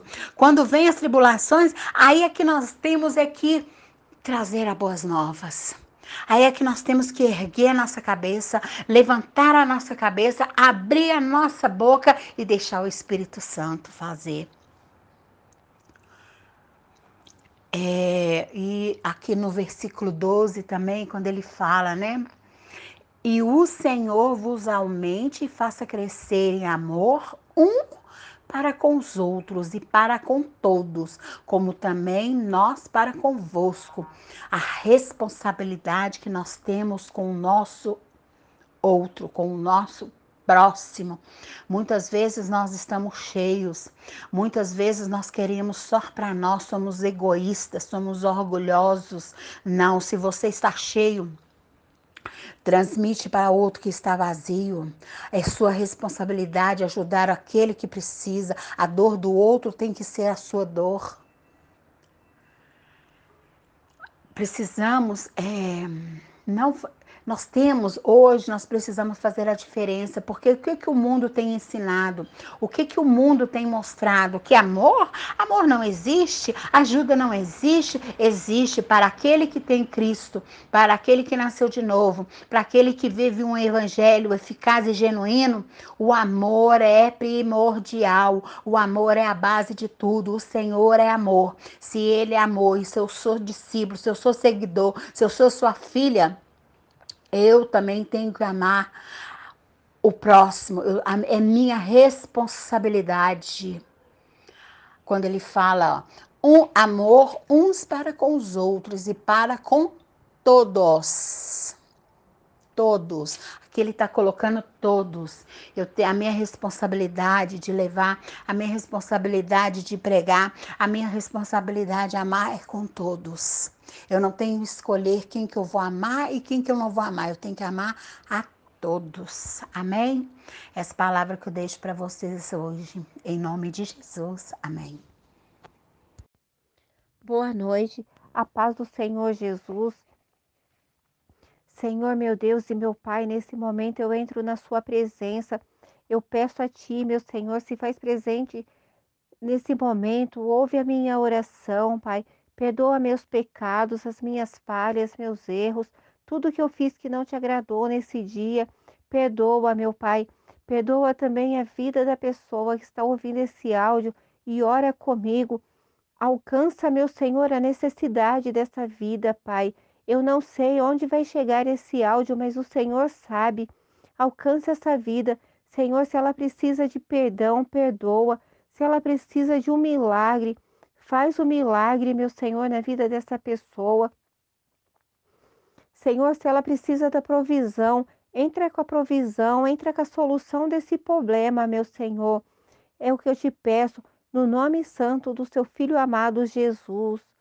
Senhor, nos guia também nesse estudo de 1 Tessalonicenses.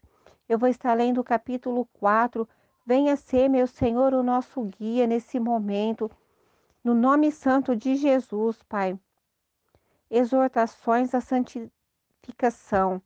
Finalmente, irmãos, rogo-vos e exortamos no Senhor Jesus que assim como recebeste de vós de que maneira convém andar e agradar a Deus, assim andai para que possais progredir cada vez mais.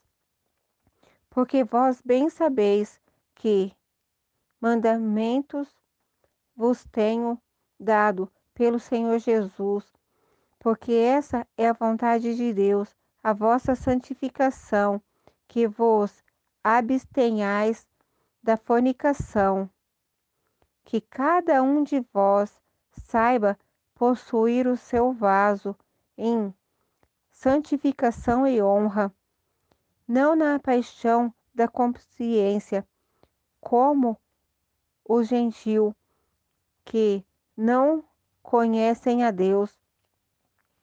Ninguém oprima ou engane a seu irmão em negócio algum, porque o Senhor, porque o Senhor é vingador de todas essas coisas, como também antes vô-lo disse e testificamos, porque não nos chamou Deus para imundícia, mas para a santificação. O Senhor, ele tem nos chamado para fora, né? Para fora de tudo que é errado, de tudo que é pecado.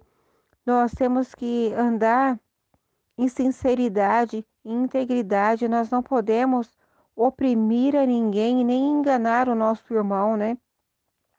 Porque tudo que nós fazemos para o próximo, nós vamos ter que apresentar diante de Deus e o Senhor vai estar cobrando. E esse preço não vai ser barato, né?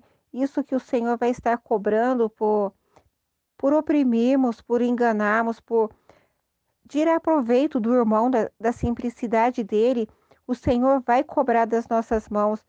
E a partir do momento que nós tomamos esse conhecimento, que o Senhor vai estar cobrando, nós já não somos mais inocentes, né? Nós vamos ser culpados. E o Senhor não vai nos tomar por inocente, sendo nós culpados por, por estar enganando o próximo, né? O Senhor tem nos chamado para santificação e não para sermos enganadores, trapaceiros, nada disso. O Senhor tem nos chamado para ser, sermos santos, assim como Ele é santo. Portanto, quem despreza isso, não despreza ao homem, mas sim a Deus, que nos deu também o seu Espírito Santo. Quanto, porém, ao amor fraternal, não necessitais de que vos escreva, visto que vós mesmo estáis instruído por Deus, que vos ameis uns aos outros.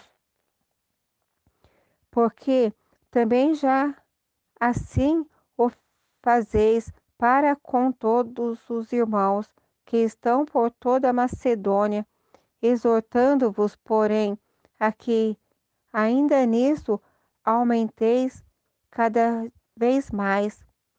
Nós temos que amar o nosso próximo é todos os dias, né? E esse amor ele tem que, que ir crescendo. Às vezes o nosso irmão comete algum alguma falha conosco, né? E nós não somos capazes de liberar o perdão por completo, mas nós temos que decidir todos os dias até conseguir perdoar totalmente. Aí nós temos que pensar da seguinte forma: hoje eu não consigo perdoar. Não consegui perdoar durante o dia todo, mas eu decido que eu vou perdoar. E durante o dia eu vou perdoar, eu vou liberar esse perdão. Mas não é fácil liberar esse perdão, mas eu decido, eu vou perdoar. E assim eu vou até que eu consiga cumprir esse mandamento de amar mais, porque Quanto mais eu perdoo, mais eu amo. E procureis viver quietos e tratar nos vossos próprios negócios e trabalhar com vossas próprias mãos, como já vou tenho mandado, para que andeis honestamente para com os que estão de fora e não necessiteis de coisa alguma. Aqui novamente nós vemos a palavra honestamente, né? Nós temos que ser honesto com com tudo que vier à nossa mão. Nós temos que ser honesto para com Deus, para com o nosso próximo, para com o nosso pastor, para com os nossos vizinhos, para com todos, né? Nós temos que ser honestos. E quem é honesto anda no caminho reto, fazendo as coisas certas, para ser um dia aprovado pelo Senhor, né? A vinda do Senhor e a ressurreição. Não quero, porém, irmãos, que sejais ignorantes acerca dos que já dormem, para que não vos entristeçais, como os demais que não têm esperança. Porque se cremos que Jesus morreu e ressuscitou, assim também aos que em Jesus dormem, Deus os tornará a trazer com ele.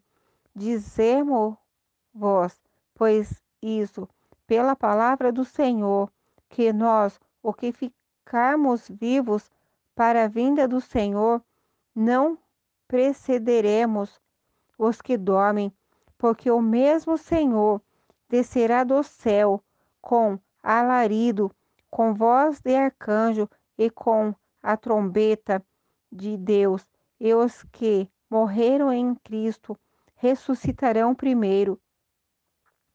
Depois, nós, o que ficarmos vivos, seremos arrebatados juntamente com Ele nas nuvens, a encontrar o Senhor nos ares, e assim estaremos sempre com o Senhor.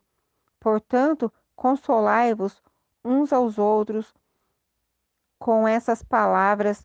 Aqui nós vemos claramente, né, que os nossos irmãos que já dormem no Senhor, ou seja, os nossos irmãos que já estão mortos, né, mas o qual um dia levantou as mãos para o céu e recebeu o Senhor como Senhor e Salvador, né, o Senhor Jesus, e que ele confessou que Jesus morreu, ressuscitou e andou mais um tempo pela terra em vida com os discípulos, né? E ali, quando ele voltou para o céu, ele fez essa promessa que um dia ele viria para nos buscar. Então, os nossos irmãos que já morreram depois de ter aceitado a Cristo, ter feito a obra junto, né, na terra, eles vão no dia do arrebatamento, eles vão ressuscitar primeiro eles vão ter o corpo transformado, um corpo glorioso, igual ao corpo do Senhor Jesus, né? E depois vai ser a nossa vez de ter o nosso corpo transformado e sermos levados juntamente com o Senhor. Hoje, o momento pode estar sendo difícil, o processo pode estar doendo. De repente, no deserto, você pode estar sem água para tomar, com a garganta seca. Em dificuldades tremendas, sentindo dores, porque não é fácil esse processo que nós passamos, né? Mas vai valer a pena, porque o mesmo Senhor descerá do céu com alarido, com voz de arcanjo e com a trombeta de Deus, e os que morreram em Cristo ressuscitarão primeiro. Depois nós, o que ficamos vivos, seremos arrebatados então, é, quando nós formos arrebatados, levados para o céu, vai valer a pena. Vamos aguentar mais um pouquinho, porque só mais um coxinho de tempo, como dizem em Hebreus, e o que há de vir virá e não tardará, vai ser no momento certo. Vai ser um privilégio ver o Senhor nos ares, né? E subirmos junto, juntamente com Ele. E nós temos que nos consolar uns uns com os outros, né?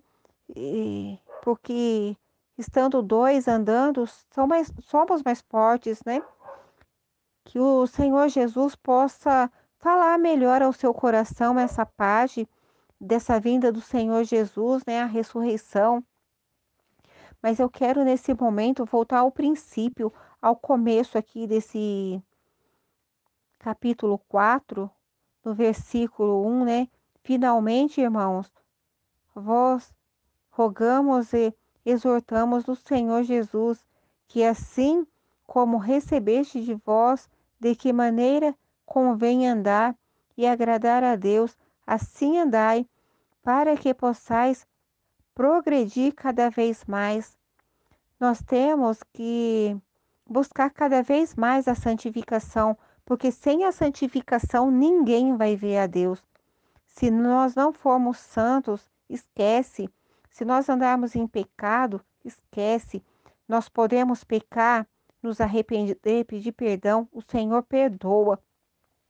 Mas vamos cada vez mais buscar essa santificação, porque vós bem sabeis que mandamentos vos tenho dado pelo Senhor Jesus, porque essa é a vontade de Deus, a vossa santificação que vos abstenhais da fornicação.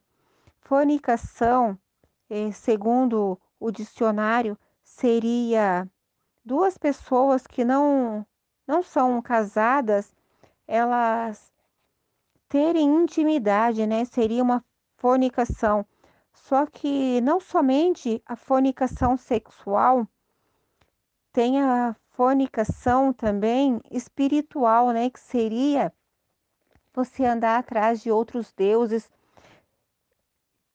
do Deus que não é o Deus verdadeiro, que não é o Deus criador do céu e da terra, que não é o Senhor Jesus. Também é fornicação. E tem a fornicação de, de repente, você tem um chamado pastoral, você é um missionário, um evangelista, mas você não tem a, a consagração ainda do Senhor, mas você quer a todo custo essa, essa unção, né? E você começa a, a fornicar querendo isso antes do tempo, porque tem o tempo determinado para o Senhor derramar essa unção na sua vida, seja para ser pastor, seja para ser um missionário, para ser um obreiro na casa do Senhor, né? Tem ali o tempo determinado. E se você está em uma igreja, você sai dessa igreja para ir para outra, porque lá na outra você vai ser consagrado, fora do tempo do Senhor, também é uma fornicação. Que cada um de vós saibais possuir o seu vaso em santificação e honra. Aí, lendo esse versículo 4, né? O Senhor me levava a uma outra passagem em Timóteo, capítulo 2, no versículo 20. Ora, numa grande casa, não somente há vasos de ouro e de prata, mas também de pau e de barro, uns para honra, outros, porém, para desonra. Esses vasos, é, cada um deles tem um significado, né? é, o que é de prata seria talvez ao olhando aos meus olhos, né? É um ou melhor, perdão, né? É, o vaso aqui, o que é de ouro, ele se considera extremamente valioso, ele se considera precioso, né? Ele não precisa de mais nada, é simplesmente ele, ele tem o brilho, ele se acha, ele é, o de prata, da mesma maneira, só que eles não aguentam o fogo. Eles não aguentam entrar dentro da fornalha e eles são derretidos, né? O de pau, ele é queimado e vira cinza, que não serve para mais nada. Porém, o vaso de barro, ao ser aquecido, ele se transforma, ele fica mais forte, mais resistente. Ele suporta ali, né, essa chama. Ele suporta a fornalha de fogo ardente e ele acaba sendo é, um vaso para honra e para a glória do Senhor, porque dentro dele vai habitar o Senhor Jesus. E também ali em Jeremias, né, quando no capítulo 18, quando o Senhor fala para Jeremias levantar e descer na casa do oleiro. O, o oleiro está fazendo o vaso ali na roda, né? E tá, ó, vai modelando ali o vaso conforme bem parece aos olhos do Senhor fazer, aos olhos do oleiro, né? O oleiro vai amassando, vai rodando aquela roda e ali ele vai dando formato no vaso. Ali ele vai tirando pedra, Ali ele vai tirando tudo o que não presta que está nesse vaso, para que ele possa vir a ser um vaso resistente quando ele passar por essa fornalha, né? E, e se ele se quebrar, Deus é poderoso, fiel e justo para começar todo o processo novamente. O Senhor torna amassar, o Senhor torna a umedecer ele ali com a água, a água que é a palavra de Deus e e assim esse pó desse vaso que quebrou vai sendo ali sovado, amassado, vai sendo triturado e ele volta a ser barro novamente. Aí é quando ele é barro que ele já está na, na dispensação do Senhor. O Senhor vai e tenta modelar ele novamente, vai fazendo ele até ele vir a ser um vaso perfeito. Porque quando ele for um vaso perfeito, dentro dele vai habitar o Senhor Jesus. E habitando o Senhor Jesus, habita a presença do Espírito Santo de Deus. E a pessoa é transformada, esse vaso, ele passa a ser de honra, porque a honra, a glória é do Senhor Jesus. E quando o Senhor Jesus habita esse vaso, ele transborda do azeite que vai contagiando, que vai multiplicando os vasos e vai enchendo os outros vasos de azeite e vai fazendo a obra do Senhor, porque a obra não é nossa, a obra é, é do Senhor Jesus. Nós temos sempre que diminuir, nós temos que descer na casa do oleiro e aprender com o oleiro como nos comportarmos, como falarmos, né? Como estarmos ajudando as outras pessoas. E só vamos conseguir isto mediante a presença do oleiro, a termos a palavra de Deus, a termos a presença do Senhor na nossa vida. Se não for o Senhor na nossa vida, para nada nós servimos, né? Nós ocupamos a terra inutilmente. No capítulo 5, né? Não na paixão, na consciência, como os gentios que não conhecem a Deus. Nós temos que conhecer a Deus e continuar cada vez mais buscando esse conhecimento, buscando intimidade, contato com o Senhor. O Senhor Deus, ele fala através da palavra, através dos seus servos, através dos seus pequenininhos, né?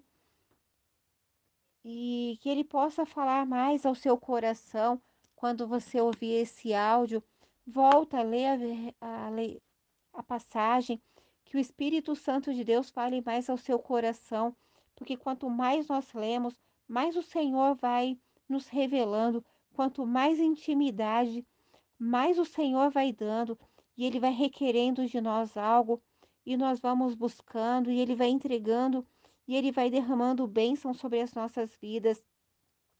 Eu agradeço essa oportunidade. Que Deus abençoe a sua vida, minha vida, as nossas vidas. Que tudo venha a ser para a honra e glória do Senhor. Amém. Pode Senhor, amadas, boa tarde. Tudo bem com vocês? Vamos estar lendo a 1 Tessalonicenses 5,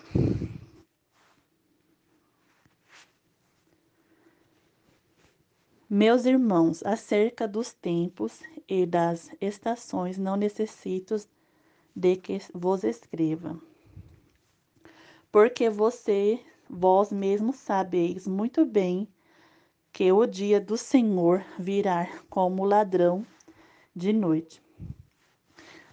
Pois que quando disserem a paz e segurança, estão lhe sobrevirá repentina destruição, como dores de parto. Aquela que está grávida e de modo nenhum escapará.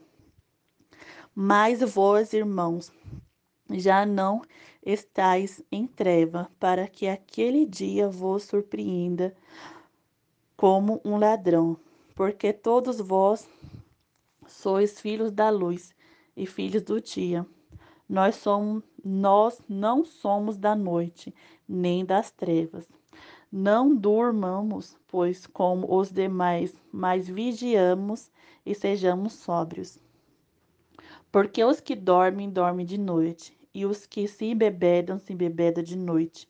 Mas nós que somos do dia, sejamos sóbrios, vestindo-nos da coraça da fé e do amor, e tendo o capacete da esperança da salvação. Porque Deus não nos destinou para a ira, mas para a aquisição da salvação por nosso Senhor Jesus Cristo, que morreu por nós, para que quer vi, vigiemos, quer dormimos, que vivamos nos juntamente com Ele. Amém? Vou estar nós vamos estar falando a primeira, essa primeira parte. Nós vemos aqui que, novamente, nós vemos, né, que o Senhor fala da vinda dele, usa o servo dele para falar da vinda do Senhor, que o nosso Deus virá de surpresa, que o Senhor virá como ladrão de surpresa, quando menos esperarmos, o Senhor virá. Fala, fala também que vai ser como a dor de parto, né? Que muitos não vão poder escapar daquela grande dia, daquela grande hora. Fala também que nós temos que estar bem atentos. Fala que nós somos filhos do dia, não de trevas. Nós somos sal da terra, somos luz do mundo, amados. Fala que nós não podemos andar na escuridão, mas sejamos sóbrios, sejamos vigilantes, nós sejamos da luz, porque nós somos filhos da luz. E essa luz que há em nós, que venha radiar essas trevas, que venha levar paz para essas trevas, que através dessa luz que brilha no Senhor, vidas olharão essa luz de você e falar algo diferente de você. Sua face resplandece. Algo diferente de você. Eu quero ter essa paz, eu quero ter essa luz que eu vejo em você. E essa luz que ilumina você irradiará as trevas. Porque Deus não destinou a ira, não para aquisição, mas para a salvação em Jesus Cristo, que morreu por nós, para que vigiamos, quer dormimos, quer dormimos, vivamos juntamente com Ele. Pelo que exortai uns aos outros e edificai uns aos outros, como também o fazer. Nós temos que sempre estar ajudando nossos irmãos, exortando, edificando eles ajudando eles a se levantarem cada dia mais, ajudando a se, a se alegrando com eles, dá ânimo para os nossos irmãos, sempre incentivando nossos irmãos. Pre, preceitos diversos, votos e saudações. Versículo 2. Rego. E re, rogamos, irmãos, que receba, reconheçais os que trabalham entre vós, e os que presidem sempre, sempre vós no Senhor, e vos administreis, e os que tenhais em grande estima e amor por causa da obra, tende paz entre vós. Regozijai-vos também, irmãos, que adomonesteis os desordeiros, consolei os que os de pouco ânimo, sustentei os fracos e sejais paciente para com todos. Tá vendo? Aqui fala que a gente tem que consolar os que choram, aqueles que estão com pouco ânimo, é, sustentar os fracos. A gente tem que sempre estar do lado do nosso irmão, daquele que está precisando de ajuda daquele que está precisando de socorro, daquele que está precisando de um ombro amigo, que enxugue uma lágrima, que dê um abraço. Às vezes a pessoa só precisa de um abraço, só precisa de um sorriso seu. Só precisa que você fale, estou aqui contigo, para que daí vier. A gente tem que estar tá assim, amados, com nossos irmãos, para que daí vier. Vede que ninguém dê a outro mal por mal, mas siga sempre o bem dando um para com os outros, para com todos. A gente nunca deve desejar o mal para os outros. A gente sempre tem que se querer o bem do, do nosso próximo. Nós vimos né, que fala assim, que se alguém bater na sua face, dê a outra face. né? É difícil, mas temos que seguir a risca a palavra do Senhor. Não desejar o mal por mal, mas sempre o bem por bem. Se alguém te amaldiçoar, o que você vai dizer? Seja maldito também? Não. Fala, Deus te abençoe, né? Que Deus te abençoe, que Deus te guarde, que Deus te proteja. Que a paz de Deus seja com você. Que Deus tenha misericórdia de ti. Não é verdade? Porque o Senhor vai saber julgar aquela vida. Porque o Senhor que vai corrigir aquela vida, que vai julgar. Porque nós não somos ninguém para julgar ninguém. Mas a gente tem que sim seguir o bem, desejar o bem, praticar o bem.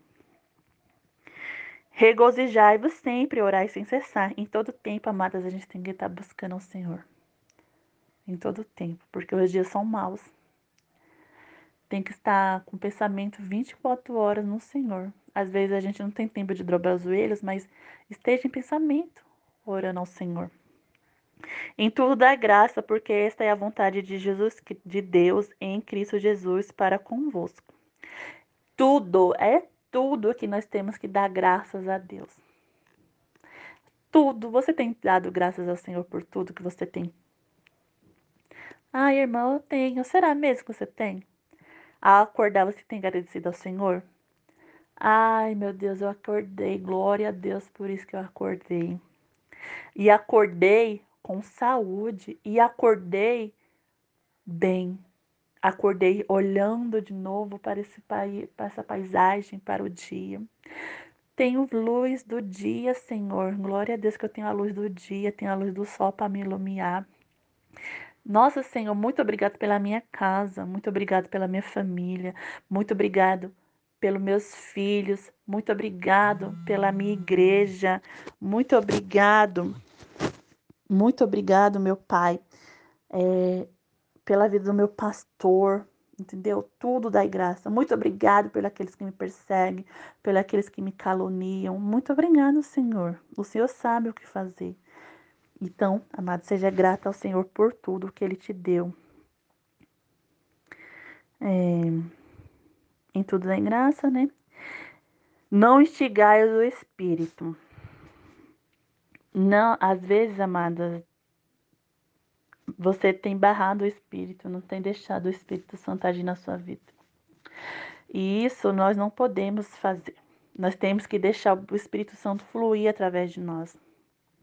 Nós te deixa, temos que dar lugar ao Espírito Santo para o Espírito Santo trabalhar através de nós. Então, não retém o Espírito de Deus. Não desprezei as profecias, examinai tudo, rei, tende o bem. Não, é, não despreze as, as profecias examinai tudo retendo o bem. É, a gente tem que crer né, das profecias do Senhor, porque elas têm se cumprido, a palavra do Senhor. Abastece de toda, de toda aparência do mal. Nós temos que se abster de tudo que não provém do Senhor, de tudo que não agrada ao Senhor.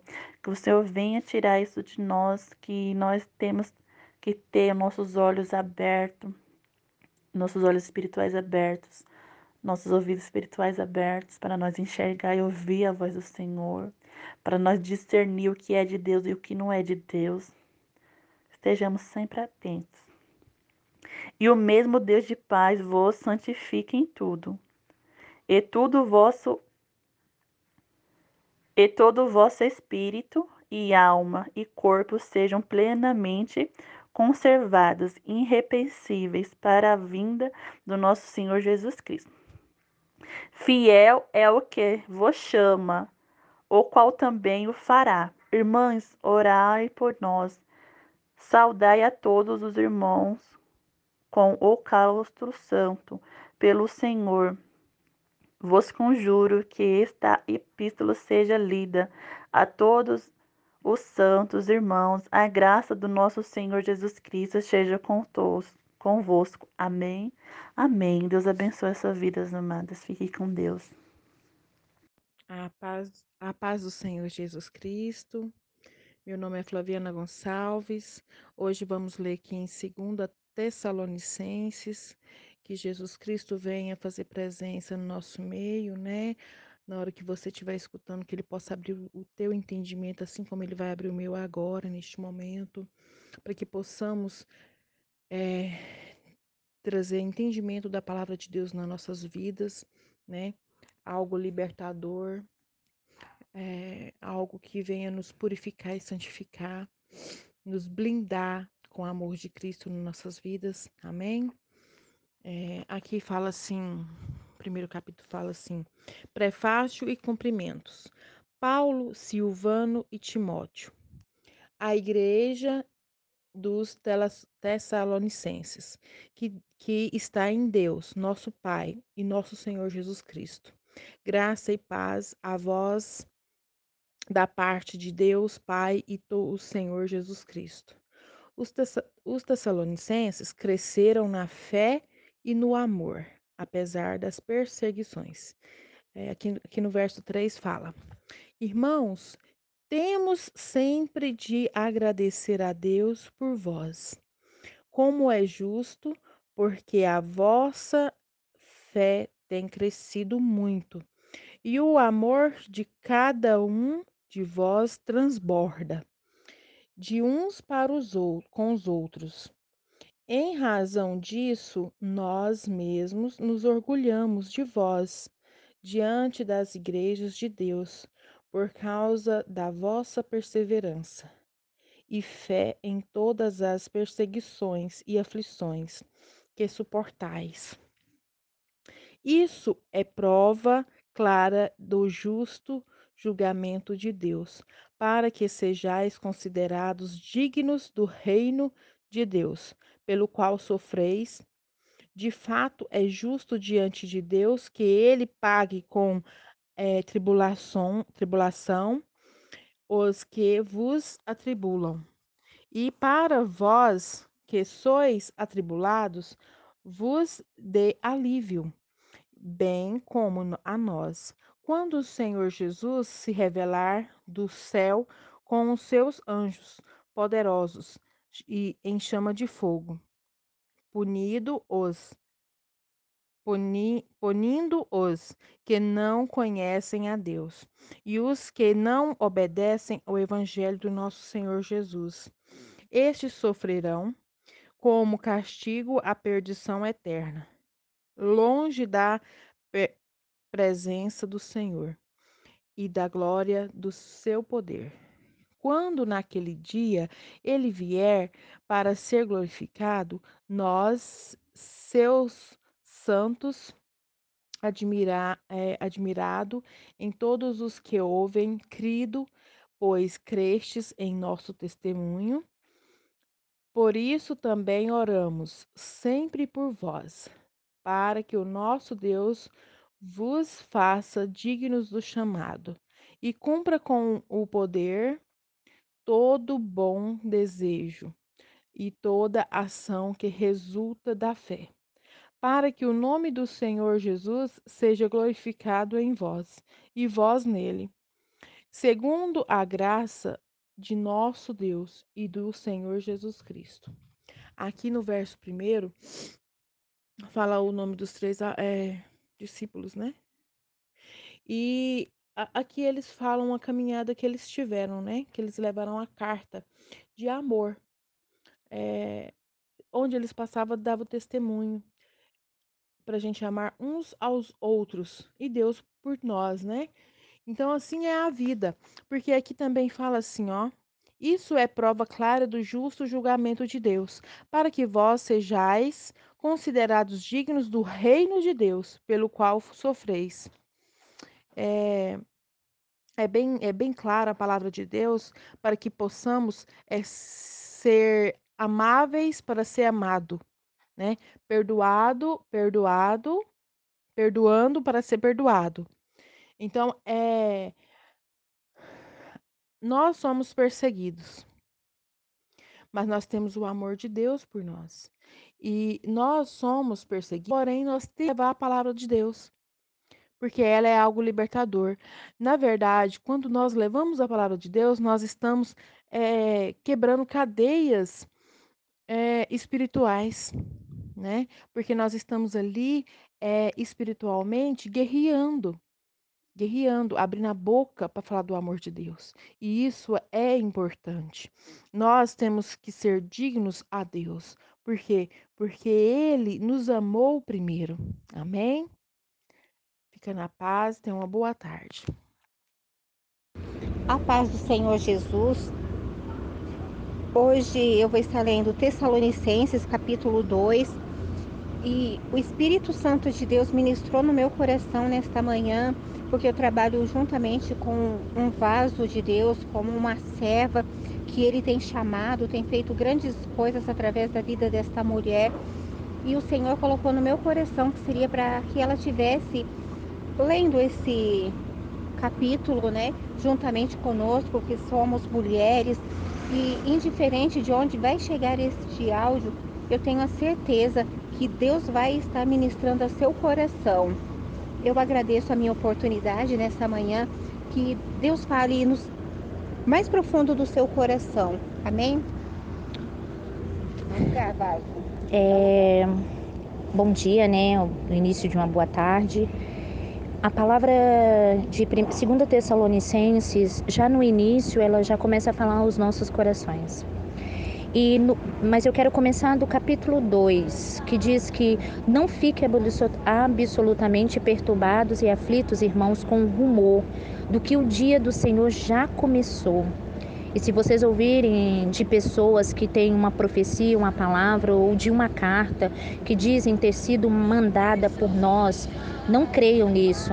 Não se de deixem enganar por ninguém, não obstante o que eles digam. Olha, irmãos, é o que Deus ministrou no meu coração antes mesmo dela, da Eve me chamar. O Senhor já estava falando comigo sobre isso. Quando a gente está na casa de Deus, vem muitos profetas, vem muitos homens de Deus, vem homens de Deus, mas nós não estamos ouvindo o que esses homens estão falando verdadeiramente. Já estamos levantando, dando glória, glorificando. Entenda, não é errado glorificar a Deus. Não é errado você dar um glória. Errado é você não entender o que Deus está falando através da vida daquele homem. A palavra de Deus nos diz que nós devemos não julgar o profeta, mas a profecia. Ou seja, e o Senhor vem falando que para a gente não ficar absolutamente perturbados e aflitos com o rumo do que o dia do Senhor já começou. O dia do Senhor já começou. A vinda do Senhor já é próxima. Ela já está vindo.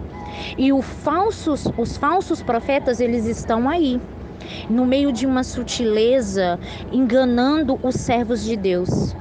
Num culto de adoração, há no meio perdição. Num culto onde é para adorar o Senhor, há rebelião. Ou seja, o servo, aquele está ali, ele leva a palavra, ele é verdadeiramente de Deus? Como é que você está recebendo essa mensagem? Como essa palavra está entrando no seu coração? Aí lá no verso 9 desse 2 Tessalonicense diz assim: Esse perverso virá como instrumento de Satanás, cheio de poder, falsos milagres e maravilhas. Ele enganará completamente aqueles que estão perecendo porque rejeitaram a verdade. Ou seja, você está na casa de Deus, mas você rejeita a verdade. Sabe por que, que você rejeita a verdade? Porque a maior revelação de todas é a palavra de Deus. Quando você abre a Bíblia e você começa a pedir auxílio do Espírito Santo e você começa a clamar, Senhor, Fala comigo. Ele começa a te dar uma palavra. A palavra entra no seu coração. Ela não é letra mais, é palavra revelada. E aí a revelação vem, a mudança vem. Ou seja, você não precisa só de um profeta. Você não precisa chegar na igreja e falar: "Ah, Senhor, usa esse profeta para falar comigo". Pede Deus, ele é o maior dos profetas. Ele é o profeta dos profetas. Pede ele para falar com você busca profundidade. Nós vivemos numa geração onde as pessoas não buscam mais profundidade. Elas buscam, sabe o que? Ela quer aquela coisa mastigada. É como passarinho, sabe? Passarinho novinho, é, bebezinho. A mãe vem, martiga o alimento, ele abre a boca e ele come. É assim que nós vivemos essa geração. E Deus está dizendo: os falsos profetas, o enganador já veio. Ele está aí enganando a igreja. Ele está enganando os filhos de Deus. Nós não podemos aceitar isso mais. A gente tem que discernir a palavra. A gente tem que discernir o que Deus está falando. A gente tem que discernir porque o Senhor Jesus ele veio para falar conosco, para mudar a nossa história. No verso 16 diz assim: que o próprio Jesus Cristo, nosso Senhor, Deus e nosso Pai, que nos amou e nos deu consolo, esperança eterna que nos nós não merecemos. Que ele disse que não merecemos, é verdade. Mas ele veio conosco, ele veio até nós. Ele nos dá consolo, ele nos ama.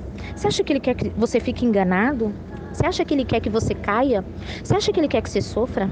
Você acha que ele quer que você viva nas garras de Satanás? Não, ele não quer. Ele quer que você se anime. Ele quer que você esteja com seu coração firmado nele, mas que você ouça primeiramente a palavra. Você chega na igreja, você não ouve a palavra, você já chega no reteté, e lá lá lá para cá, lá lá lá para lá e pula para um lado, pula para o outro, caminha para um lado, caminha para o outro. Ouça primeiro o que Deus está falando, discirna o que Deus está falando e em seguida comece a dar glória. Não é só primeiro glorificar, porque não é errado glorificar. Errado é você pegar a palavra, não discernir ela e sair glorificando.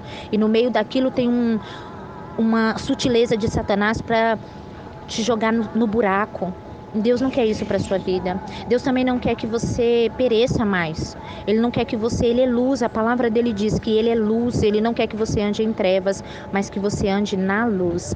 No verso 17 diz: Anime o seu coração com todo o consolo e, a, e os ajude a fazer sempre o bem, tanto em atos e em palavras. Ou seja, o Senhor Jesus te chamou para que você tenha um coração animado. E esse ânimo é poder ser quem você é mesmo. Você não precisa ser outra pessoa, seja quem você é na casa de Deus. Se você tem vontade de, da glória, dê glória. Não precisa ter vergonha quem está na sua frente, quem está do lado. Não precisa mas dê glória, glorifique. Se tem vontade de dançar, dance. Se tem vontade de balançar os braços, balance. Em atos e em palavras. Às vezes você retém o que Deus dá para você dar para outra pessoa. Você está no culto. Está cultuando a Deus, cultue a Deus um culto racional, um culto onde se Deus falou, vai lá e fala, você fala com palavras. Se Deus falou, ouça, você ouça, com discernimento. E, em atos, sendo em atitudes, que as suas atitudes sejam atitudes que honrem o nome do Senhor. E você vai ver uma mudança na sua vida. E sabe o que vai acontecer? Você não vai ser enganada, porque você tem a palavra de Deus. E a palavra de Deus te mostra que o que é de Deus e o que não é de Deus, o que não provém do Senhor. Mesmo que você chegar na igreja e você estiver vendo aquele homem, você vai assim: "Nossa, mas esse homem parece um homem tão de Deus". E aí você sentiu confusão, você pode perguntar para Deus: "Deus, isso provém do Senhor? Esse homem é de Deus mesmo? Fala comigo aqui, Senhor, porque eu quero saber". Busque profundidade. Você não vai mais ser enganada. E os falsos profetas nem não vão te levar por um lado de rebelião, de pecado, e você também não será enganada. Mas pelo contrário, você vai ver o poder de Deus atuando na sua vida. Desde já eu quero agradecer a oportunidade a todos e que o Senhor Jesus possa abençoar a vida de vocês em tudo, em todo, em todo momento. E que o Senhor Jesus possa operar na sua vida e que o Senhor Jesus possa ministrar que o Espírito Santo possa trazer salvação, purificar, renovar, que o Senhor Jesus possa encher a sua casa. Eu gostaria de orar por todos agora. Gostaria que vocês fechassem os seus olhos. E que dentro daquilo que a gente aprendeu em Tessalonicenses, que o Senhor Jesus possa entrar na sua casa agora. E possa entrar na sua vida, visitar a sua parentela. Senhor Jesus, Deus Todo-Poderoso, eu não conheço essas vidas, mas o Senhor conhece. O Senhor sabe quem são cada uma delas. O Senhor conhece, meu Pai, os seus problemas. O Senhor conhece as pessoas que a rodeiam. O Senhor conhece, Senhor Jesus, cada uma dessas pessoas. Que o Senhor Jesus possa, Senhor Jesus, trazer a memória, Senhor Jesus, tudo aquilo que o Senhor já tem ensinado, para que os teus filhos, as suas filhas não pereçam, para que elas não caiam no engano, que elas acham, Senhor Jesus, que estejam fazendo certo e estão fazendo errado perante o Senhor, mas que elas venham andar, meu Pai, debaixo da tua lei, debaixo da tua palavra, da tua ordenança, guardando, Senhor Jesus, meu Pai, os teus mandamentos no coração porque esse é a maior prova do amor que o Senhor tem para conosco. Senhor Jesus, também desde já eu oro, Senhor, que o Senhor, meu Pai, livre elas do perverso, livre ela do homem mau, livre, meu Pai, os seus filhos, Senhor Jesus, do engano, livra, Senhor Jesus, os teus filhos de toda perdição, de todo o espírito de engano, de mentira. Senhor, visita, Senhor Jesus, o coração dos seus amados, Pai, para que eles não se percam, Pai, mas que eles andem, Senhor Jesus, debaixo da tua graça. Ah, Senhor Jesus, para que eles possam participar da glória do Senhor Jesus e de uma alegria indizível, Senhor. Visita, Senhor, agora. Senhor Jesus, se há alguém enfermo, que o Senhor, meu Pai, coloque a tua mão de poder e vai curando toda dor de cabeça, toda dor nas costas, vai curando, Senhor Jesus, dor nas pernas, vai curando, Senhor Jesus, aonde estiver localizada essa dor agora. Senhor Jesus, que todo o trabalho, Senhor Jesus, de macumbaria, de feitiçaria, Senhor Jesus, meu Pai, para a vida dessa pessoa, Senhor, se essa pessoa está se sentindo prostrada, que todo espírito, Senhor Jesus, de prostração, ah, Senhor Jesus, de opressão, Pai, essa pessoa começa a fazer e não termina, ela não consegue terminar nada, mas o Senhor hoje, Senhor Jesus, o Senhor hoje, meu Pai, muda o quadro da vida dela. O Senhor entra, Senhor Jesus, com poder. Ah, Senhor, vai visitando essa casa agora. Pai, entra nessa casa, meu Pai, que toda contenda, toda briga, Pai, não há uma noite que essa vida não consegue dormir sem brigar com o marido, com os filhos. Senhor Jesus, isso, meu Pai, hoje termina para honra e glória do teu nome. Vai trazendo restauração no casamento, vai trazendo restauração na família. Senhor, meu Pai, restauração com os filhos. Deus, em nome de Jesus. Ah, Senhor, enche essa vida agora com meu Pai o amor. Existe uma Existe uma pessoa que está com muita falta de amor. Ela quer amar, mas não consegue. Não consegue amar. É o inimigo, mas batiza, Senhor. Batiza com o amor que vem do alto, que vem do Senhor. Para amar, Senhor Jesus, como tu amas, Senhor. Pai, para que ela possa viver o amor do Senhor. Restaura relacionamentos, relacionamentos com amigos, com familiares. Em o nome de Jesus, meu Pai, entra com teu perdão. Pai, porque não há, não há como viver, Senhor a tua palavra sem amor, sem perdão. Ah, Senhor Jesus, então penetra agora, Senhor, e traz a mudança, a restauração, Senhor, e renova, Senhor Jesus, essas vidas por amor do teu santo nome. Desde já, Senhor Jesus, eu te louvo por cada vida.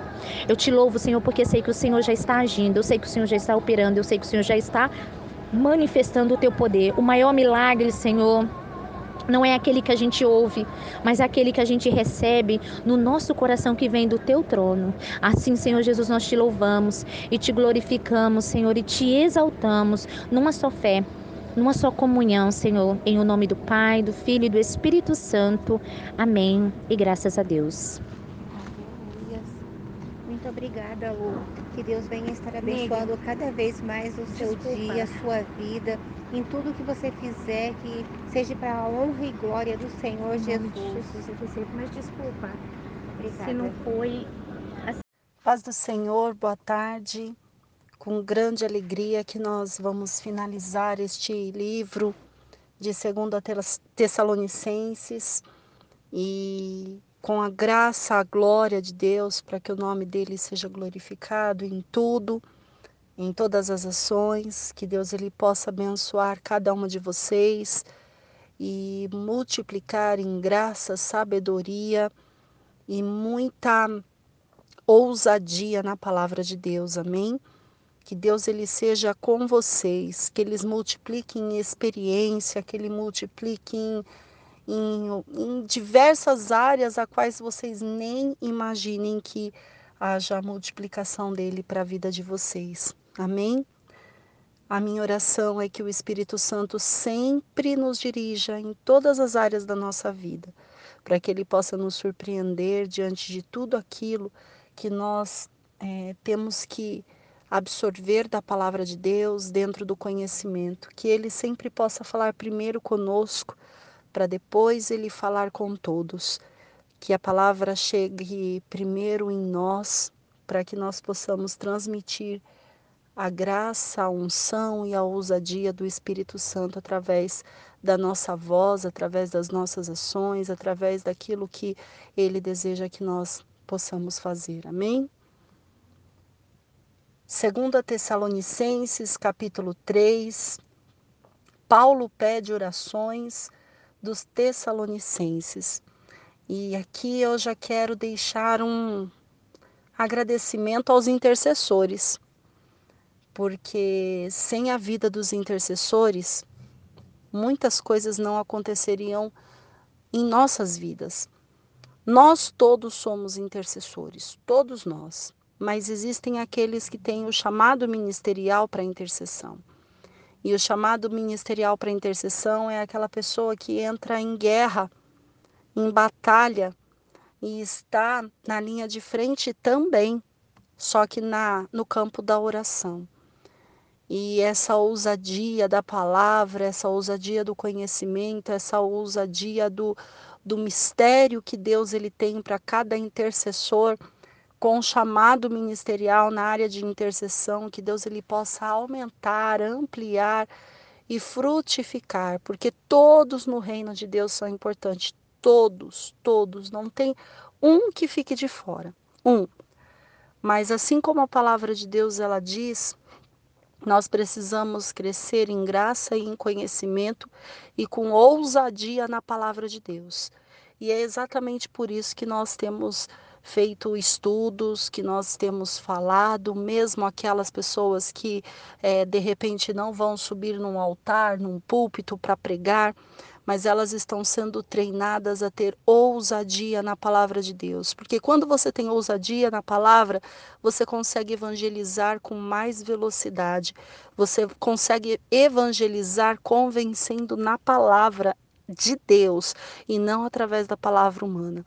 Então que Deus ele possa falar ao seu coração Lembre-se sempre, nós temos quebrado cadeias espirituais exatamente pelo fato de nós falarmos a palavra de Deus. Mantenha sempre em mente, quando nós lemos em voz alta a palavra de Deus, nós provocamos duas ações. A primeira é que nós estamos confessando a palavra de Deus. E a segunda é que nós estamos trabalhando a fé vem pelo ouvir e ouvir a palavra de Deus. Então, quando nós falamos a palavra de Deus audivelmente, a palavra de Deus ela tem penetrado aos nossos ouvidos e ela tem entrado ao nosso coração e produzido fé. Se não fosse, se não fosse dessa forma, os nossos dias seriam muito mais pesados, mais penosos, os nossos trabalhos diários seriam muito mais cansativos, os nossos trabalhos diários seriam muito mais pesados e nós não conseguiríamos dar conta por causa do enfado que o dia a dia nos, nos traz.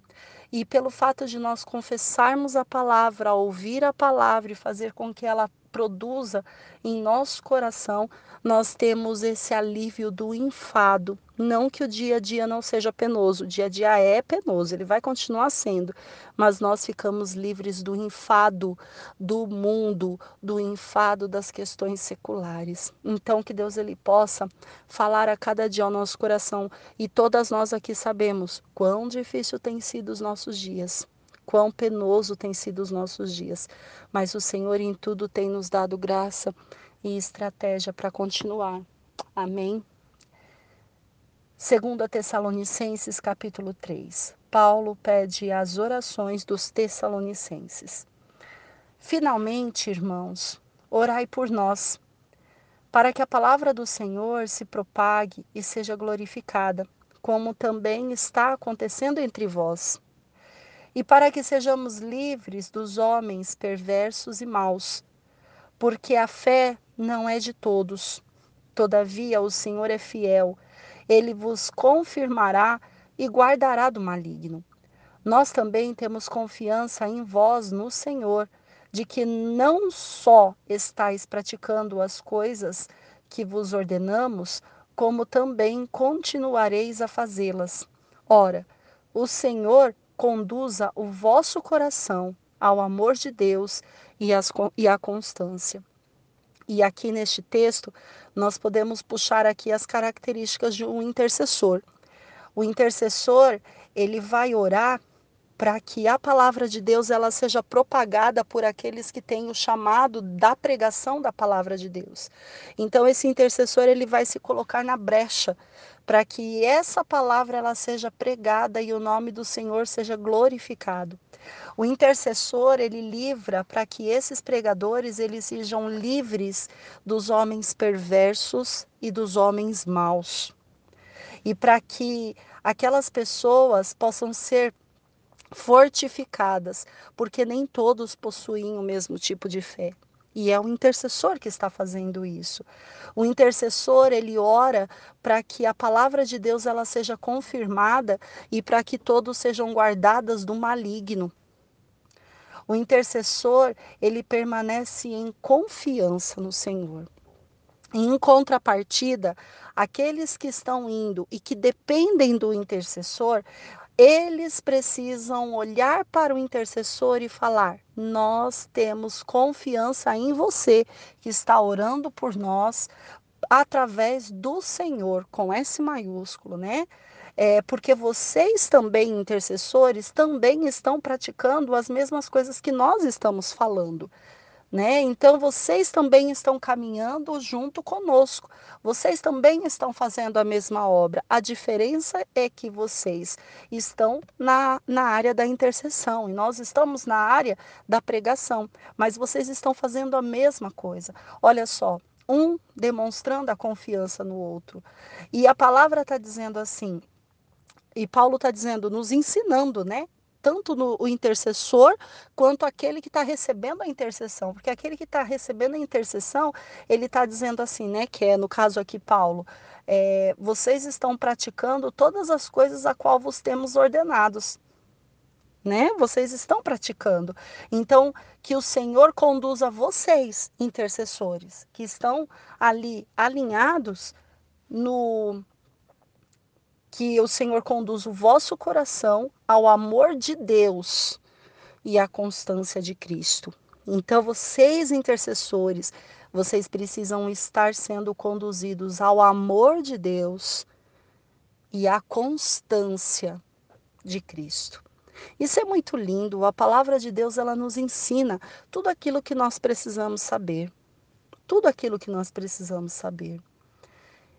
Exortação, a prática de vários deveres cristãos, pessoais, sociais e coletivos.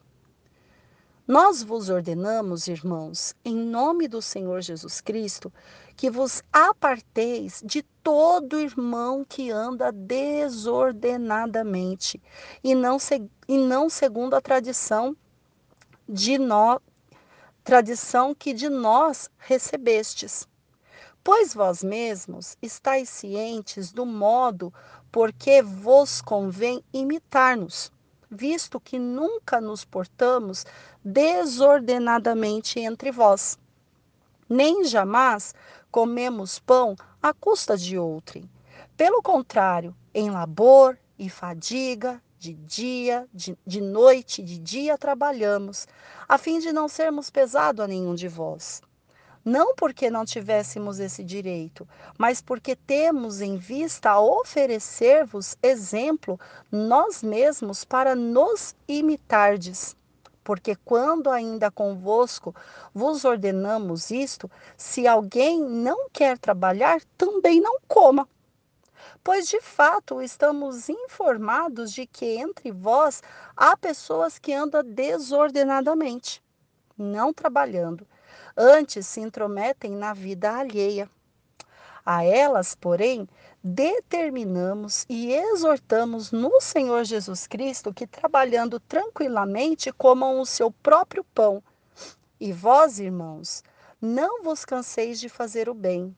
Caso alguém não preste obediência à nossa palavra dada por esta epístola, notai-o nem vos associeis com ele, para que fique envergonhado.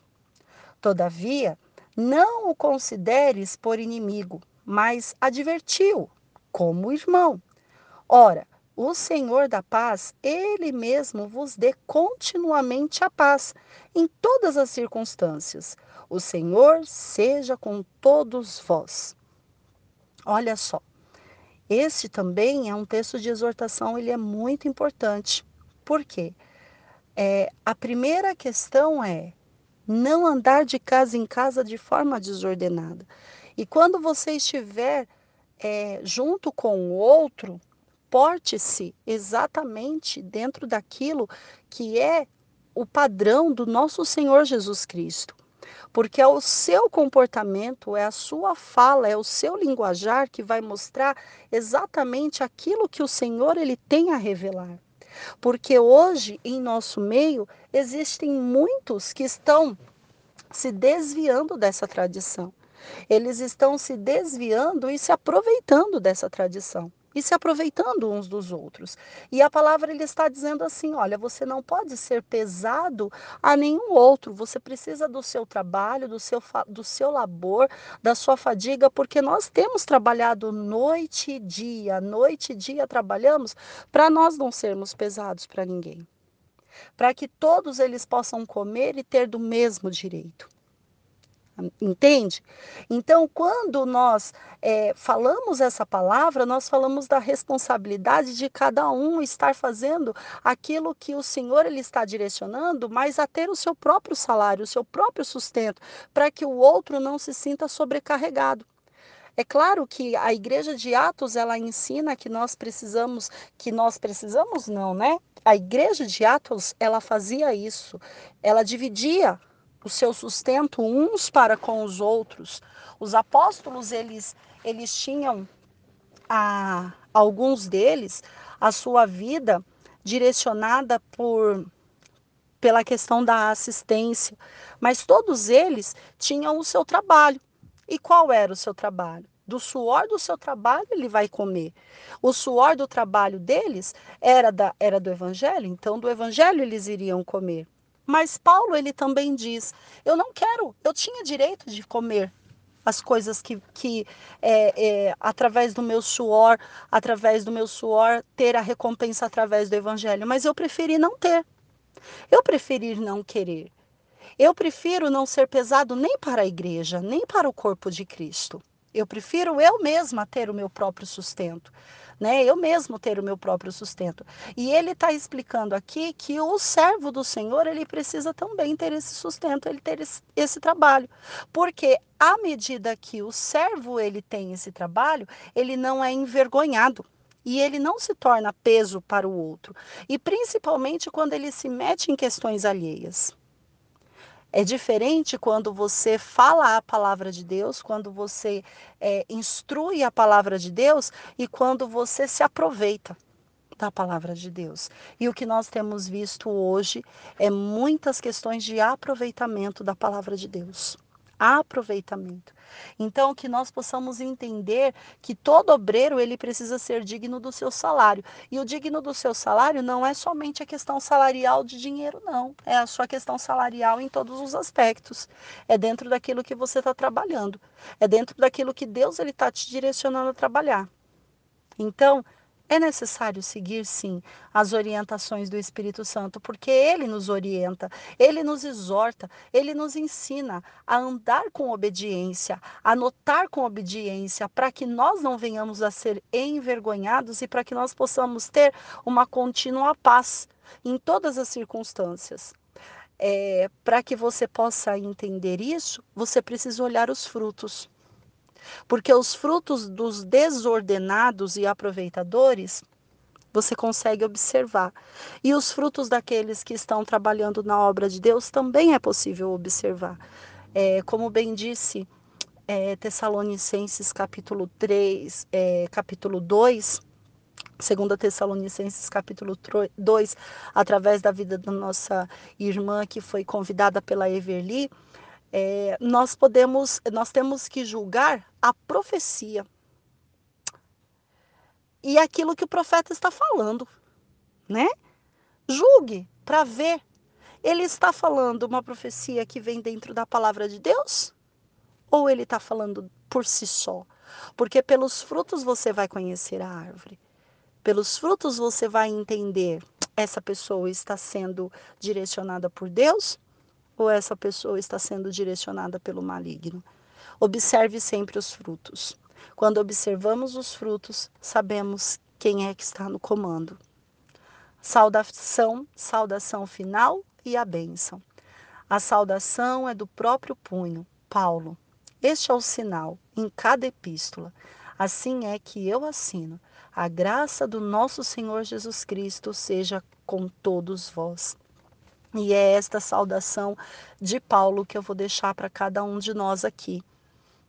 Porque Deus ele tem sido grandioso com as nossas vidas, misericordioso com todos nós, dentro de nossas dificuldades, dentro de nossas situações, dentro de nossas ações, o Senhor ele tem sido aquele que tem sustentado a cada um, dado estratégias, dado direcionamentos, e Deus ele não tem nos feito envergonhar. O Senhor ele tem nos colocado em situação em que em todas as áreas, por mais difíceis que elas sejam, por mais penosas e dolorosas que elas sejam, nós temos conseguido avançar, avançar com graça e com verdade. E eu posso testificar que este grupo é um grupo de frutos, é um grupo a qual tenho o privilégio de ter o direcionamento do Espírito Santo em exclusivo. É um grupo a qual, diante de tantas situações que temos vivenciado juntos, é um grupo que tem se mantido unido, forte e que Deus ele vai aumentar em bênção, em enriquecimento e testemunhos e testemunhos. E nós já sabemos qual é o final, o último capítulo que nós vamos gravar neste deste livro, né? O áudio número, o áudio do texto 66 não será Apocalipse. Pode ter certeza disso. Mas vai ser uma surpresa também. Vai ficar no nosso coração. Vai ficar no coração de vocês qual vai ser o capítulo 66 de cada um porque o capítulo 66 de cada um é, vai ser o nosso hino da vitória, o hino que vai fechar e selar com chave de ouro, porque é um capítulo, é um livro bíblico que todos nós almejamos estar juntos e falando sobre ele. Então, que a graça do Senhor Jesus Cristo, a honra seja para ele e que essa saudação que Paulo deixa, que é, é que é o sinal de cada epístola e ele assina, que nós possamos assinar cada uma desses, cada um desses livros que temos terminado, cada um desses dessas epístolas, cada um desses áudios que nós vamos terminando, que nós possamos assinar esse, esses áudios com o próprio punho espiritual de bênção. E eu encerro com este verso: A graça de nosso Senhor Jesus Cristo seja com todos vós.